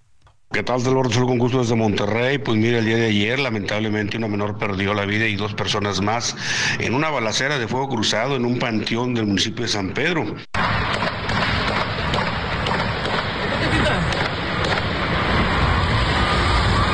Los familiares de la menor, quien al ver el tiroteo de unas personas que iban en persecución y trataron de refugiarse en este panteón municipal, en el municipio de San Pedro, vieron que su hija estaba herida de bala, acudieron a una clínica, pero esta clínica desafortunadamente estaba abandonada. De ahí eh, trataron de darle los primeros auxilios, pero la menor ya no sobrevivió al ataque del fuego cruzado. Se generó una gran movilización en la zona, pero los delincuentes lograron escapar a pesar de que el municipio de San Pedro cuenta con vigilancia de cámaras en ese sitio. Hasta aquí mi reporte con esta lamentable noticia, Salvador. Te saludo desde Monterrey. Muchas gracias, Juan Teniente. Lamentable, sin duda, la muerte de una niña de 8 años. Y oiga, la balacera fue en el Panteón, porque ahí se intentaron ocultar estos delincuentes que eran perseguidos por las autoridades. Bueno, ya ni a los muertos los dejamos descansar en paz en este país. No solo porque esta balacera ocurrió en un panteón, lo digo, sino también porque usted sabe la cantidad de mexicanos desaparecidos, más de 100 mil decían hace unos meses en el gobierno federal, hoy ya bajaron la cuenta a 88 mil, pero uno que fuera es demasiado. Ni los muertos en este país pueden descansar en paz porque sus familiares no saben dónde los mataron y dónde están sus cuerpos. Vámonos a otros temas también importantes. A la una, con Salvador García Soto. Es José Luis Sánchez, ¿cómo va la celebración de la Guadalupana? Cuéntanos. Salvador, pues, Salvador García Soto, buen eh, martes. Oye, bueno, hasta el momento, en estos, en estos prácticamente horas, porque llevamos medio día del 12 de diciembre, un poquito más del, del Oye, mediodía. ahí nos pusieron de fondo, perdón que te interrumpa, nos pusieron de fondo a la eh, ya eh, pues icónica interpretación de la Guadalupana que hizo Itati Cantoral, ¿no? ¿Qué fue? ¿En qué año? Por ahí del 2010, 2011, ¿no? Fue a- 2012, 2012, bueno. fue a cantarle los mañanitas a la Virgen. Vamos a escuchar un poquito porque pues al parecer andaba un poco pues confundida la señora Itati Cantoral y cantó esto que se volvió en ese momento viral en las redes sociales. Todavía hoy todo el mundo lo identifica. La guadalupana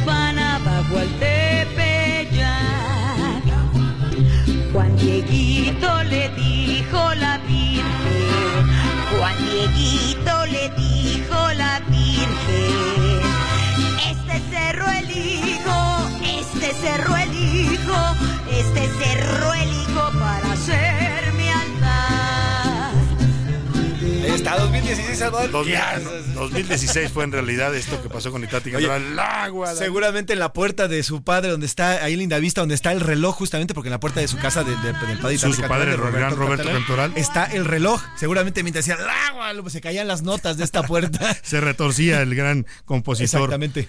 Roberto Cantoral. Bueno, dos millones y medio de personas han llegado, Salvador, hasta este momento. Se esperan 15 millones de personas las que visiten el santuario, eh, el santuario de la Virgen de Guadalupe. Y si quieres, regresando de la pausa, vamos con nuestros reporteros. Sí, regresando vamos hasta zona, la Salvador. Basílica porque es impresionante el fenómeno. Decías tú que cerca de 12.5 millones de personas en total habrán visitado la Basílica eh, a lo largo de esta semana. Sí, exactamente. Y 15 de domingo a domingo, Salvador. De la misa de que hubo hasta la misa del próximo domingo. Oiga, y además de las Lupitas, que ya les mandamos un abrazo a las Lupitas y a los Guadalupes. También hombres, pues mandamos un saludo también a todos los trabajadores bancarios, esos que nos tratan también cuando vamos allá al banco, les mandamos un abrazo afectuoso en su día a día del trabajador bancario, por eso hoy están cerrados los bancos, salvo los de centros comerciales. Nos vamos a la pausa y con esto que se llama Beben y Beben, es no crea que es el villancico tradicional, este es un, eh, un- pues un perreo interpretado por Perreque y Lil Poppet de 2021.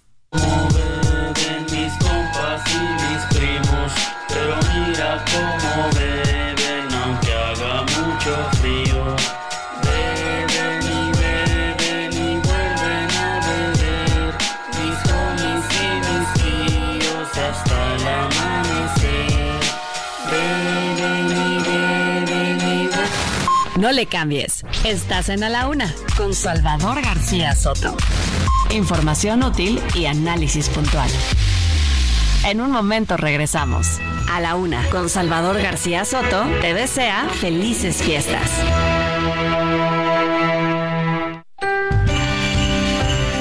Heraldo Radio, con la H que sí suena y ahora también se escucha.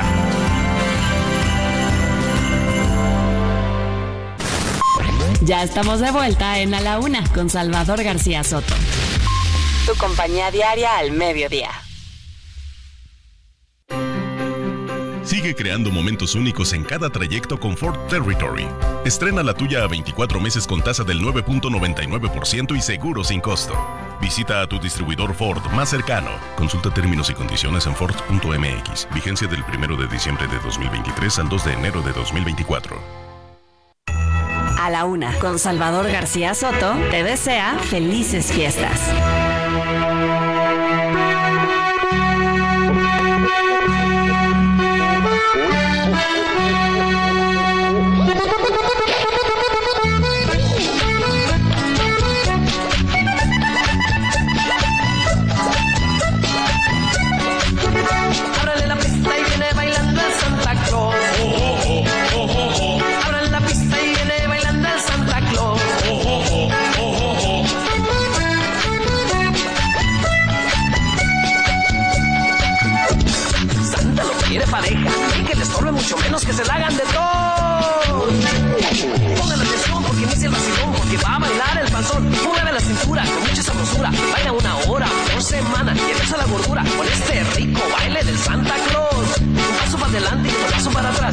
Pancita y vuelve a sacar. Brinca la vueltita y vuelve a comenzar. Otro paso para adelante y otro paso para atrás.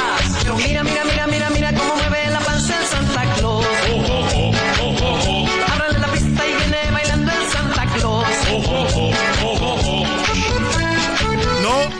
bailar yo, es el Santa Claus del que están hablando, no es otro canción diferente, pero bueno, esto que nos propone nuestro productor se llama El baile de Santa Claus, es el grupo Exterminador, una canción de 1997, es una canción clásica de estas fechas. Cualquier fiesta, posada, preposada, brindis navideño que se respete, deben de bailar el baile de Santa Claus. Y más, si son oficinistas, que la mayoría son panzoncitos, bueno, pues les viene bien, muy bien, como a mí esta canción. Escuchemos un poco más de El baile de Santa Claus y seguimos con más información para usted aquí en A la Una.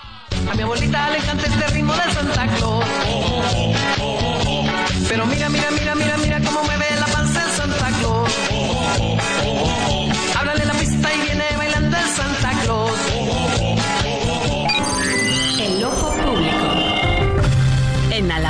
tenemos la visión de los temas que te interesan en voz de personajes de la academia, la política y la sociedad. Hoy escuchamos a Maite Azuela en Romper la Confusión. El ojo público. Muy buen día, Salvador. Me da mucho gusto saludarte como todos los martes a ti y a nuestro auditorio. El debate sobre la militarización en el país parece no ver su fin. Por más evidencia y decisiones judiciales que existen en pro de que la seguridad mexicana sea civil y no militar, se sigue insistiendo desde la presidencia. Andrés Manuel López Obrador ha revivido desde la semana pasada su necedad de entregar la seguridad a través de la Guardia Nacional a la Secretaría de la Defensa Nacional, a la Sedena. Recordemos que hace unos meses el Pleno de la Suprema Corte invalidó el traslado de la Secretaría de la Defensa Nacional como cúmulo de facultades orgánicas, administrativas, presupuestales y directivas de la Guardia Nacional al considerar que el artículo 21 constitucional establece expresamente que dicha corporación será civil y que su adscripción, así como la determinación de sus acciones, planes y programas corresponden a la Secretaría del Ramo de la Seguridad Pública, en el caso a la Secretaría de Seguridad y Protección Ciudadana, no a la Sedena. El plazo que fijó la Corte para realizar gradualmente el reajuste del control administrativo, presupuestal y operativo de la Guardia Nacional es para el primero de enero de 2024, es decir, para finales del año que bueno, más bien para principios del año entrante. El tiempo se agota y en esta semana es cuando los senadores quieren discutir un decreto presidencial en el que se argumenta que para garantizar al personal castrense de la Guardia Nacional, que dicen que es mm, pues el 80% del mismo, tanto sus derechos través de una interpretación que administrativamente les asegure prerrogativas, derechos o incluso ascensos militares de antigüedad como personal militar, se está simulando lo que en realidad pues es el traslado del mando administrativo del personal de la Guardia Nacional para que cumplan con el mando de la Sedena, ¿no? Que dependan de estructuras radicalmente militares. El colectivo Seguridad sin Guerra hizo el día de ayer un llamado a los senadores, sobre todo a los senadores de oposición, porque a los de Morena es difícil convencerlos si ellos ya están apoyando la iniciativa del presidente.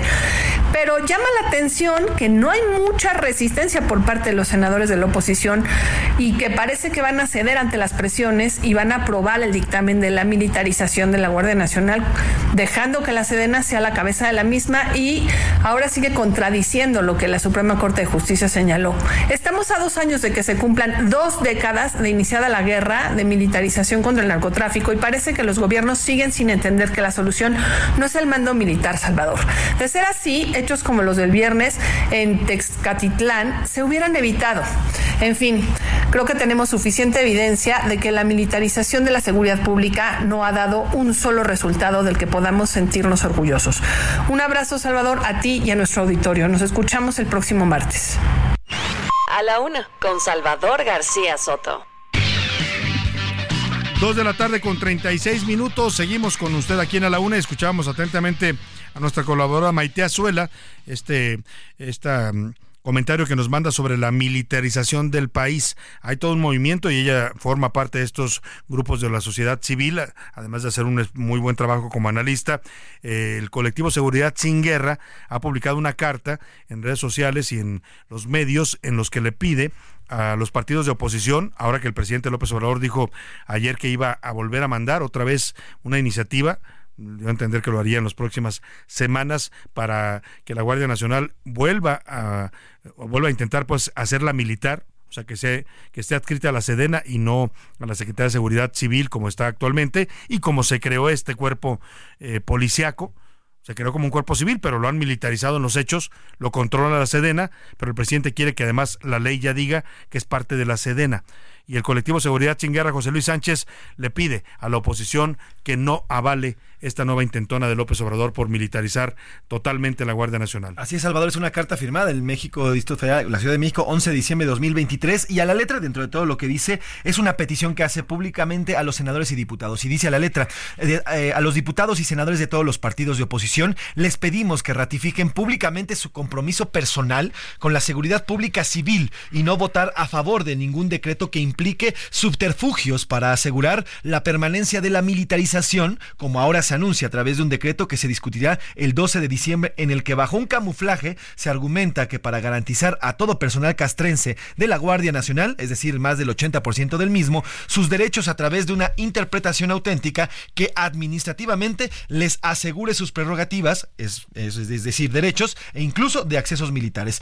Eh, además, hace el llamado el colectivo Seguridad Sin Guerra a que los partidos de oposición defiendan la naturaleza civil de la Guardia Nacional, tal como está establecido en la Constitución vigente, Salvador. Pues ese va a ser todo un tema ahora que regresemos el próximo año, si el presidente cumple lo que anunció el día de ayer en su mañanera, que va a mandar tres nuevas iniciativas. Una de ellas es esta, volver a intentar que la Guardia Nacional sea militar, sea dependa de la Sedena, que ya no sea un cuerpo civil, como fue creada, y también el otro tiene que ver con temas de desaparecer, dijo el INAI, el IFETEL, la COFESE, todos los organismos reguladores que tienen funciones importantes para los mexicanos, los quiere desaparecer el presidente que justamente esta petición, Salvador, y esta iniciativa nace luego de que se diera a conocer este amiguismo del hijo del presidente con un, con un eh, empresario y que estos documentos fueron obtenidos a través de transparencia. a través de transparencia. Por eso el presidente quiere desaparecer el INAI, porque por ahí han salido muchas de las investigaciones periodísticas que han eh, mostrado la corrupción, no solo en su gobierno, ¿eh? O sea, era, ahora a él no le gusta, pero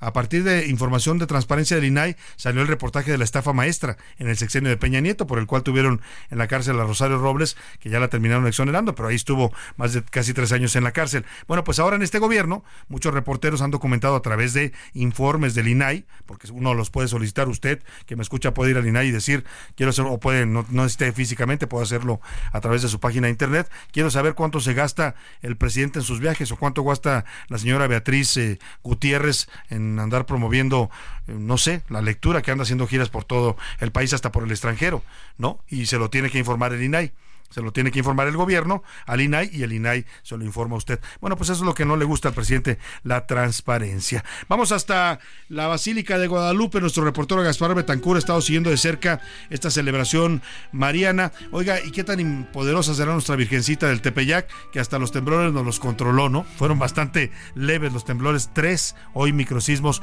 que ocurrieron alrededor de las 11 y a partir de las 11 y hasta las 11.10 de la mañana más o menos se sintieron estos tres microsismos microsismos con epicentro aquí mismo, en las eh, calles de la Ciudad de México, el más fuerte de 3.5. Vamos contigo, Gaspar Betancourt, te saludo allá en el Cerro del Tepeyac. Cuéntanos cómo ha estado el ambiente en esta celebración guadalupana. Buenas tardes.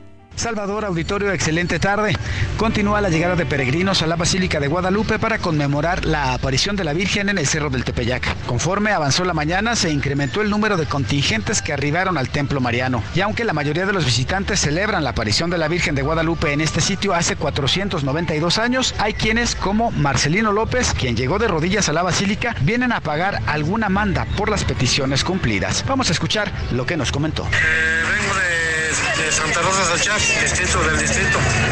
Eh, vengo a pagar una manda que dice una, una persona que está malita. Le estoy pagando una manda. ¿Cuánto tiempo llevas? Como cinco horas más o menos. Unas cinco horas más o menos. ¿Cómo te has sentido? Eh, bien, bendito Dios, bien, bien, bien. Bien, cansado, pero todo bien, bendito Dios. Ya, bendito Dios. Ya, gracias a mi madrecita de Guadalupe, ya, bendito Dios. Ya. Estoy cumpliendo la meta y pagando mi mandita. Como el señor Marcelino, son millones de fieles los que han visitado este año a la Morenita del Tepeyac, principalmente ayer 11 y hoy 12 de diciembre. Por este motivo, la Secretaría de Seguridad Ciudadana implementó un dispositivo de seguridad y vialidad en las inmediaciones de la Basílica y arterias utilizadas como rutas por los peregrinos, que sigue aún en operación. En cuanto al sismo que se sintió en algunos puntos de la ciudad alrededor de las 11 de la mañana, fue imperceptible en las inmediaciones de la Basílica, por lo que las actividades no se vieron afectadas en ningún momento. Salvador, auditorio, el reporte que les tengo.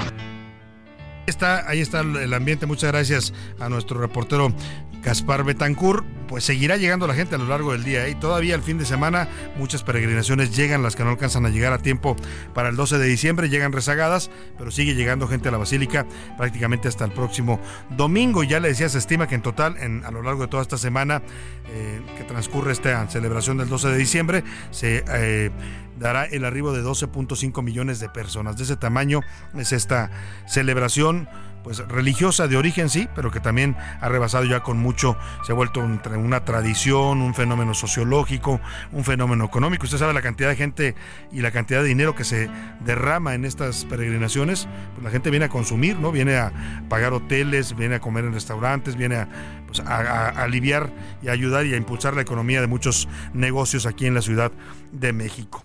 Oiga, vamos a información que nos tiene José Luis Sánchez. ¿Qué nos tienes, José Luis? Eh, solamente mencionarte que el año pasado fueron 15 mil millones de pesos los que se generaron por esta La derrama. por esta O sea, eh, de ese tamaño, ¿no? Este año se esperan más de 17 mil millones de pesos lo que genere eh, justamente el Día de la Virgen. Para los que digan, ah, es que nada más es un tema de fanatismo religioso, pues hay que tener cuidado con ese tipo de expresiones. Oiga, y nada más para cerrar el tema guadalupano, bueno, lo seguirá usted escuchando a lo largo de los espacios del Heraldo Radio, pero eh, también en medio de todo esto se suscitó una tragedia, un accidente carretero. Los peregrinos que vienen de varios estados de la República normalmente caminan. Yo no, fíjese, no entiendo por qué. Eh, Si, si esto ocurre todos los años, ¿por qué las autoridades no se han preocupado por hacer rutas seguras para los peregrinos? ¿Por qué no los hacen un camino a la orilla de la carretera donde no vayan exponiéndose a un accidente como este que le voy a, a a ocurrir? O sea, también hay, no, no es la única peregrinación importante religiosa en México. ¿eh? Está esta, está la del Señor de Chalma, está la del Señor, la de la Virgen de San Juan de los Lagos en Jalisco, pero ninguna de esas tiene senderos, caminos. Si usted va a hacer el Camino de Santiago en España, que es una peregrinación histórica desde la Edad Media, tiene caminos señalizados. Le van diciendo por aquí, hay flechitas, sígale por aquí, sígale por aquí, y usted llega sin, sin necesidad de un Waze o de un Google Maps, llega caminando hasta Santiago de Compostela, distancias de cientos de kilómetros que hace mucha gente también allá en Europa. Acá Nuestras peregrinaciones van a la buena de Dios, literalmente a la buena de Dios. Los mueve su fe, pero el gobierno no les da ni seguridad ni se preocupa por lo que les pueda pasar. Miguel Ángel Ramírez nos cuenta una tragedia que ocurrió ayer en la México Puebla, en la autopista, la noche del pasado lunes. Peregrinos que venían a ver a la Virgen a pagar sus mandas encontraron la muerte en la carretera por un conductor, ¿qué cree? Alcoholizado. Así es, Salvador, al menos tres personas fallecieron luego que la noche de este lunes un vehículo arrolló a un grupo de peregrinos que regresaba a Puebla tras visitar a la Virgen de Guadalupe en la Ciudad de México. Ocurrió cerca de las 8 de la noche a la altura del puente de la Concordia en la carretera México-Puebla. Los peregrinos volvían en una caravana de ciclistas, motociclistas y a pie cuando una camioneta tipo pickup arrolló al grupo que iba rumbo al municipio de Acatzingo en Puebla. Tres peregrinos murieron y diez más quedaron heridos. Los llevaron a diversos hospitales en la zona del Valle de México. Llama las ambulancias. Llama a las ambulancias, Salvador, los reportes oficiales preliminares confirman que el conductor venía en estado de ebriedad y quedó detenido. Ahora enfrentará cargos por la muerte de tres personas. Viene bien pedo, amor. No, no, no es que te acerques, no vaya a ser que traiga algo. Salvador, este es el reporte. Los deportes en A la Una con Oscar Mota. Señor Mota, sus Pumas se quedaron sin final y sin técnico. Eh, yo no sé qué va a pasar, querido Salvador García Soto. A ver, número uno, detalle importante y celebrando obviamente todas las lupitas, especialmente a la que tengo, a mi mamá, que además hoy es su También cumpleaños. Lupita, tu mamá. Es su cumpleaños, además. Saludos a la señora Lupita. Doña Blanca Aldrete, muchísimas gracias. Le mando ¿Blanca Guadalupe o qué? Blanca Guadalupe Aldrete Durán, un gran abrazote. Te amo. Saludos mamá. a las Lupitas, a Doña Blanca Aldrete, no. pero Sí, por supuesto, doña Blanca, Blanca Guadalupe. Guadalupe. Es correcto, mi querido Salvador. Segundo, a ver, ahora sí entrando en materia rápidamente y aprovechando que tengo aquí a Mafre, José Luis Sánchez, le voy a pedir prestado su cortinilla, por favor. Venga. Último minuto en A la Una con Salvador García Soto. A ver, ¿qué nos tienes de último minuto? Salvador? ¿qué está pasando, Salvador? Es, así, es que... es- ¿Así habla José Luis? No, no, es- ese ya soy yo, ese ya soy Ah, yo. perdón. me, me faltó aclararlo, me faltó aclararlo. No, ese ya soy yo. A ver, eh, está sucediendo en estos momentos porque acaba de terminar la conferencia de prensa hace unos instantes. Antonio Mohamed renunció a los Pumas de la UNAM. Escuchemos rápidamente a Antonio Mohamed y lo revisamos. A la afición por, estos ocho meses que hemos compartido. He tomado la decisión personal de dejar el cargo por motivos personales. La directiva propuso que Ahí está la información. Eh, ¿Por estuve... qué se va si llevó el equipo a semifinales? ¿No le fue nada mal? Correcto, Eh, dice la canción Todo se derrumbó, ¿no? Básicamente en tres días del proyecto de una posible octava estrella para Pumas se nos fregó eh, en estos tres días, ¿no? Por este año y yo creo que por el que vienen. A ver, estuve ya cruzando información, estuve eh, platicando con algunos colegas y demás. Lo que platica Antonio Mohamed dice, bueno, motivos personales. Ok, el asunto es el siguiente, quiero Salvador. La realidad pues tiene mucho que ver con lo administrativo. Cuando llega Antonio Mohamed, que dirigió durante ocho meses, 27 partidos, eh, 12 triunfos, por ahí obviamente el tema de la semifinal pues él había negociado obviamente un tipo de contrato con una directiva que ya no está ahorita, que encabezaba Leopoldo Silva, que eh, salió de los Pumas hace aproximadamente tres meses. Pues entonces vienen eh, obviamente estas pláticas donde, bueno, a ver, este, cómo nos arreglamos para el próximo torneo, ¿no? Tocó la puerta para el aguinaldo, le dijeron, pues en esta ventanilla no es. Y entonces la realidad que también Mohamed viene con un ofrecimiento que tiene de Boca Juniors, lo hemos platicado aquí en, en este espacio pues bueno, se junta toda esta situación para tomar eh, esta, este, este tema, pero que ojo, ni los jugadores lo sabían, se enteraron también hace unos minutos. Entonces, lo de Mohamed, buen trabajo lo que hizo, sin embargo, también ya es como que una constante. Los proyectos que ya no termina amarrando con su directiva, les dice, gracias, O sea, ahí nos vemos. básicamente fue un tema de dinero. Sí, sí, es administrativo el asunto. Pidió más y no le quisieron dar. Es altamente probable y poder obviamente negociar que la neta, querido Salvador, sale muy bien posicionado de Pumas, o sea, tomó a un equipo que, que no De no- la nada. ni un varo, claro. Y lo llevó a semifinales, ¿no? Potencia al Chino Huerta, que incluso lo lleva a selección nacional y Sí. demás. Entonces, sale eh, muy bien parado Mohamed. Seguramente también por ahí revisó algunos temas de eh, refuerzos que pueden andar. Le dijeron, todavía no hay, mejor no me quemo con lo que ya gané. Y bueno, vamos a ver obviamente lo que sigue, que lo estaremos revisando. Por último, que también es importante, quiero Salvador, caos en el Estadio Azteca. Todavía hasta hace unos instantes hubo gente, decenas de personas que se quedaron acampando para buscar un boleto. Hoy salió la preventa para abonados azul crema. Y ojo, hubo gente desde las 12 de la noche, 1 de la mañana, 2 de la O mañana. sea, pasaron la noche fría ahí. Correcto. Qué barbaridad. Pero pues el asunto con los revendedores, eh, ya por ahí de la mañana, 6, 7 de la mañana. Ya no había. em, y ya les cobraban un poquito más de, más de hasta 22 mil varos. Entonces, La reventa es una cosa terrible en este país, ¿no? Y algo que ningún político, ni gobierno, ni cierto. gobernante puede quitar. eso es cierto. Y ojo para los aficionados americanistas, la eh, venta al público sale el jueves. Hoy ya se acabaron este tema de la preventa.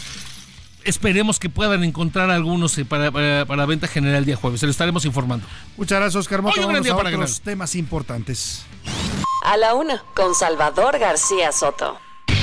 Oiga, faltan, ahora que andamos haciendo cuentas regresivas del fin de año y de la Navidad, faltan 201 días para que los mexicanos acudamos a las urnas a la que dicen va a ser la elección más grande en la historia de este país. 97 millones de personas estamos en el padrón electoral, podremos ejercer el derecho al voto, pero muchos empiezan a decir, y es parte de la, de la mercadotecnia política que están manejando ya los, las eh, candidatas a la presidencia, dicen que esta elección ya está definida, ¿no? Ya ganó ya ganó, ya sabe quién, esta candidata de Morena, que no, no, hombre, va 80 mil puntos arriba en las encuestas y casi casi le dicen a la gente, hombre, ya ni votes, ya ganaron.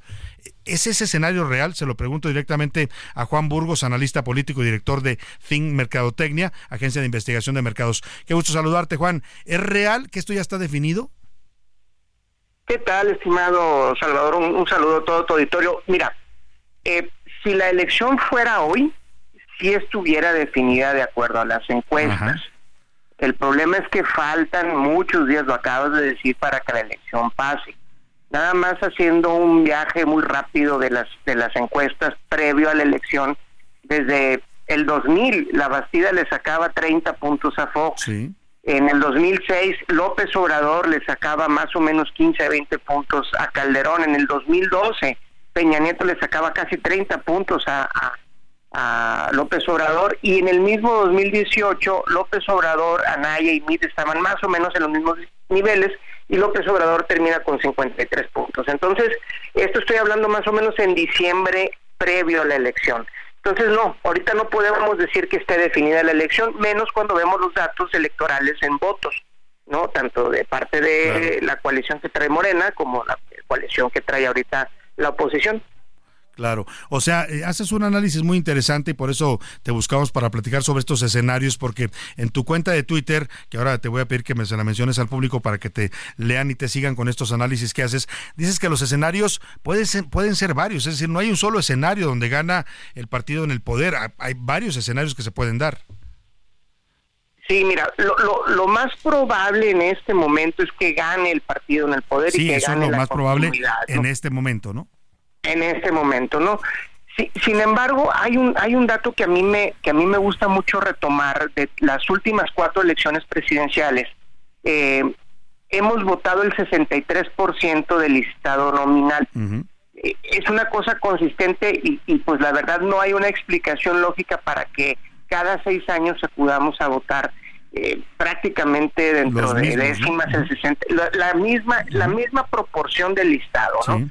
Entonces, cuando nosotros vemos esto y analizamos el fenómeno electoral que fue López Obrador en el 2018 con 30 millones de votos, este, pues es, se podría decir, oye, pues es que Claudia va a recibir todo el buen trabajo, la evaluación, los positivos de López Obrador y quizás ande en el, en el mismo rango de los 30, un poco menos 27 o quizás un poco más eh, 32.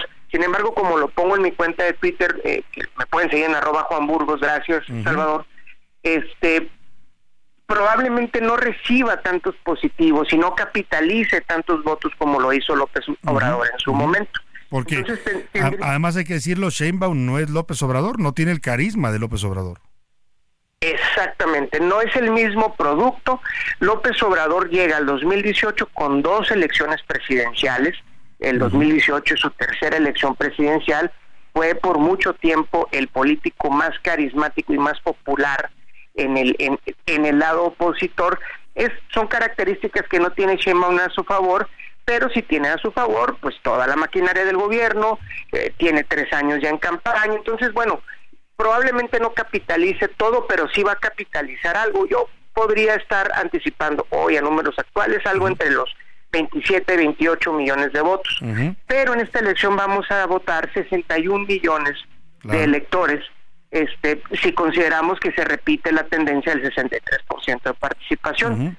Entonces nos quedan volando, Salvador, entre 35 y 32 millones, de votos que, po- que podría capitalizar en todo caso Claro. la oposición. Muy bien. Y, y yo creo que aquí entra el asunto de, pues, por eso andaba Samuel García, medio Claro. impulsado ahí desde para la el mañanera, voto de la oposición, ¿no? para, para dividir ese voto. Oye, Juan Burgos, me va a cortar la guillotina porque se nos acaba ya el tiempo, pero mañana, si te parece, retomamos el análisis y seguimos comentando estos escenarios interesantes que haces a partir de la elección presidencial. ¿Te parece? Claro, con muchísimo Mañana gusto. te volvemos a buscar con gusto, mucho, mucho gusto, Juan. Vámonos a la pausa y bueno, pues nos despedimos de usted, agradecidos por el favor de su atención. Quédese aquí en a la una, quédese más bien con Adrián Delgado en la llaga y nosotros lo esperamos mañana a la una. Gracias, excelente tarde y provecho. Por hoy termina A la Una con Salvador García Soto. El espacio que te escucha, acompaña e informa. A la Una. Con Salvador García Soto.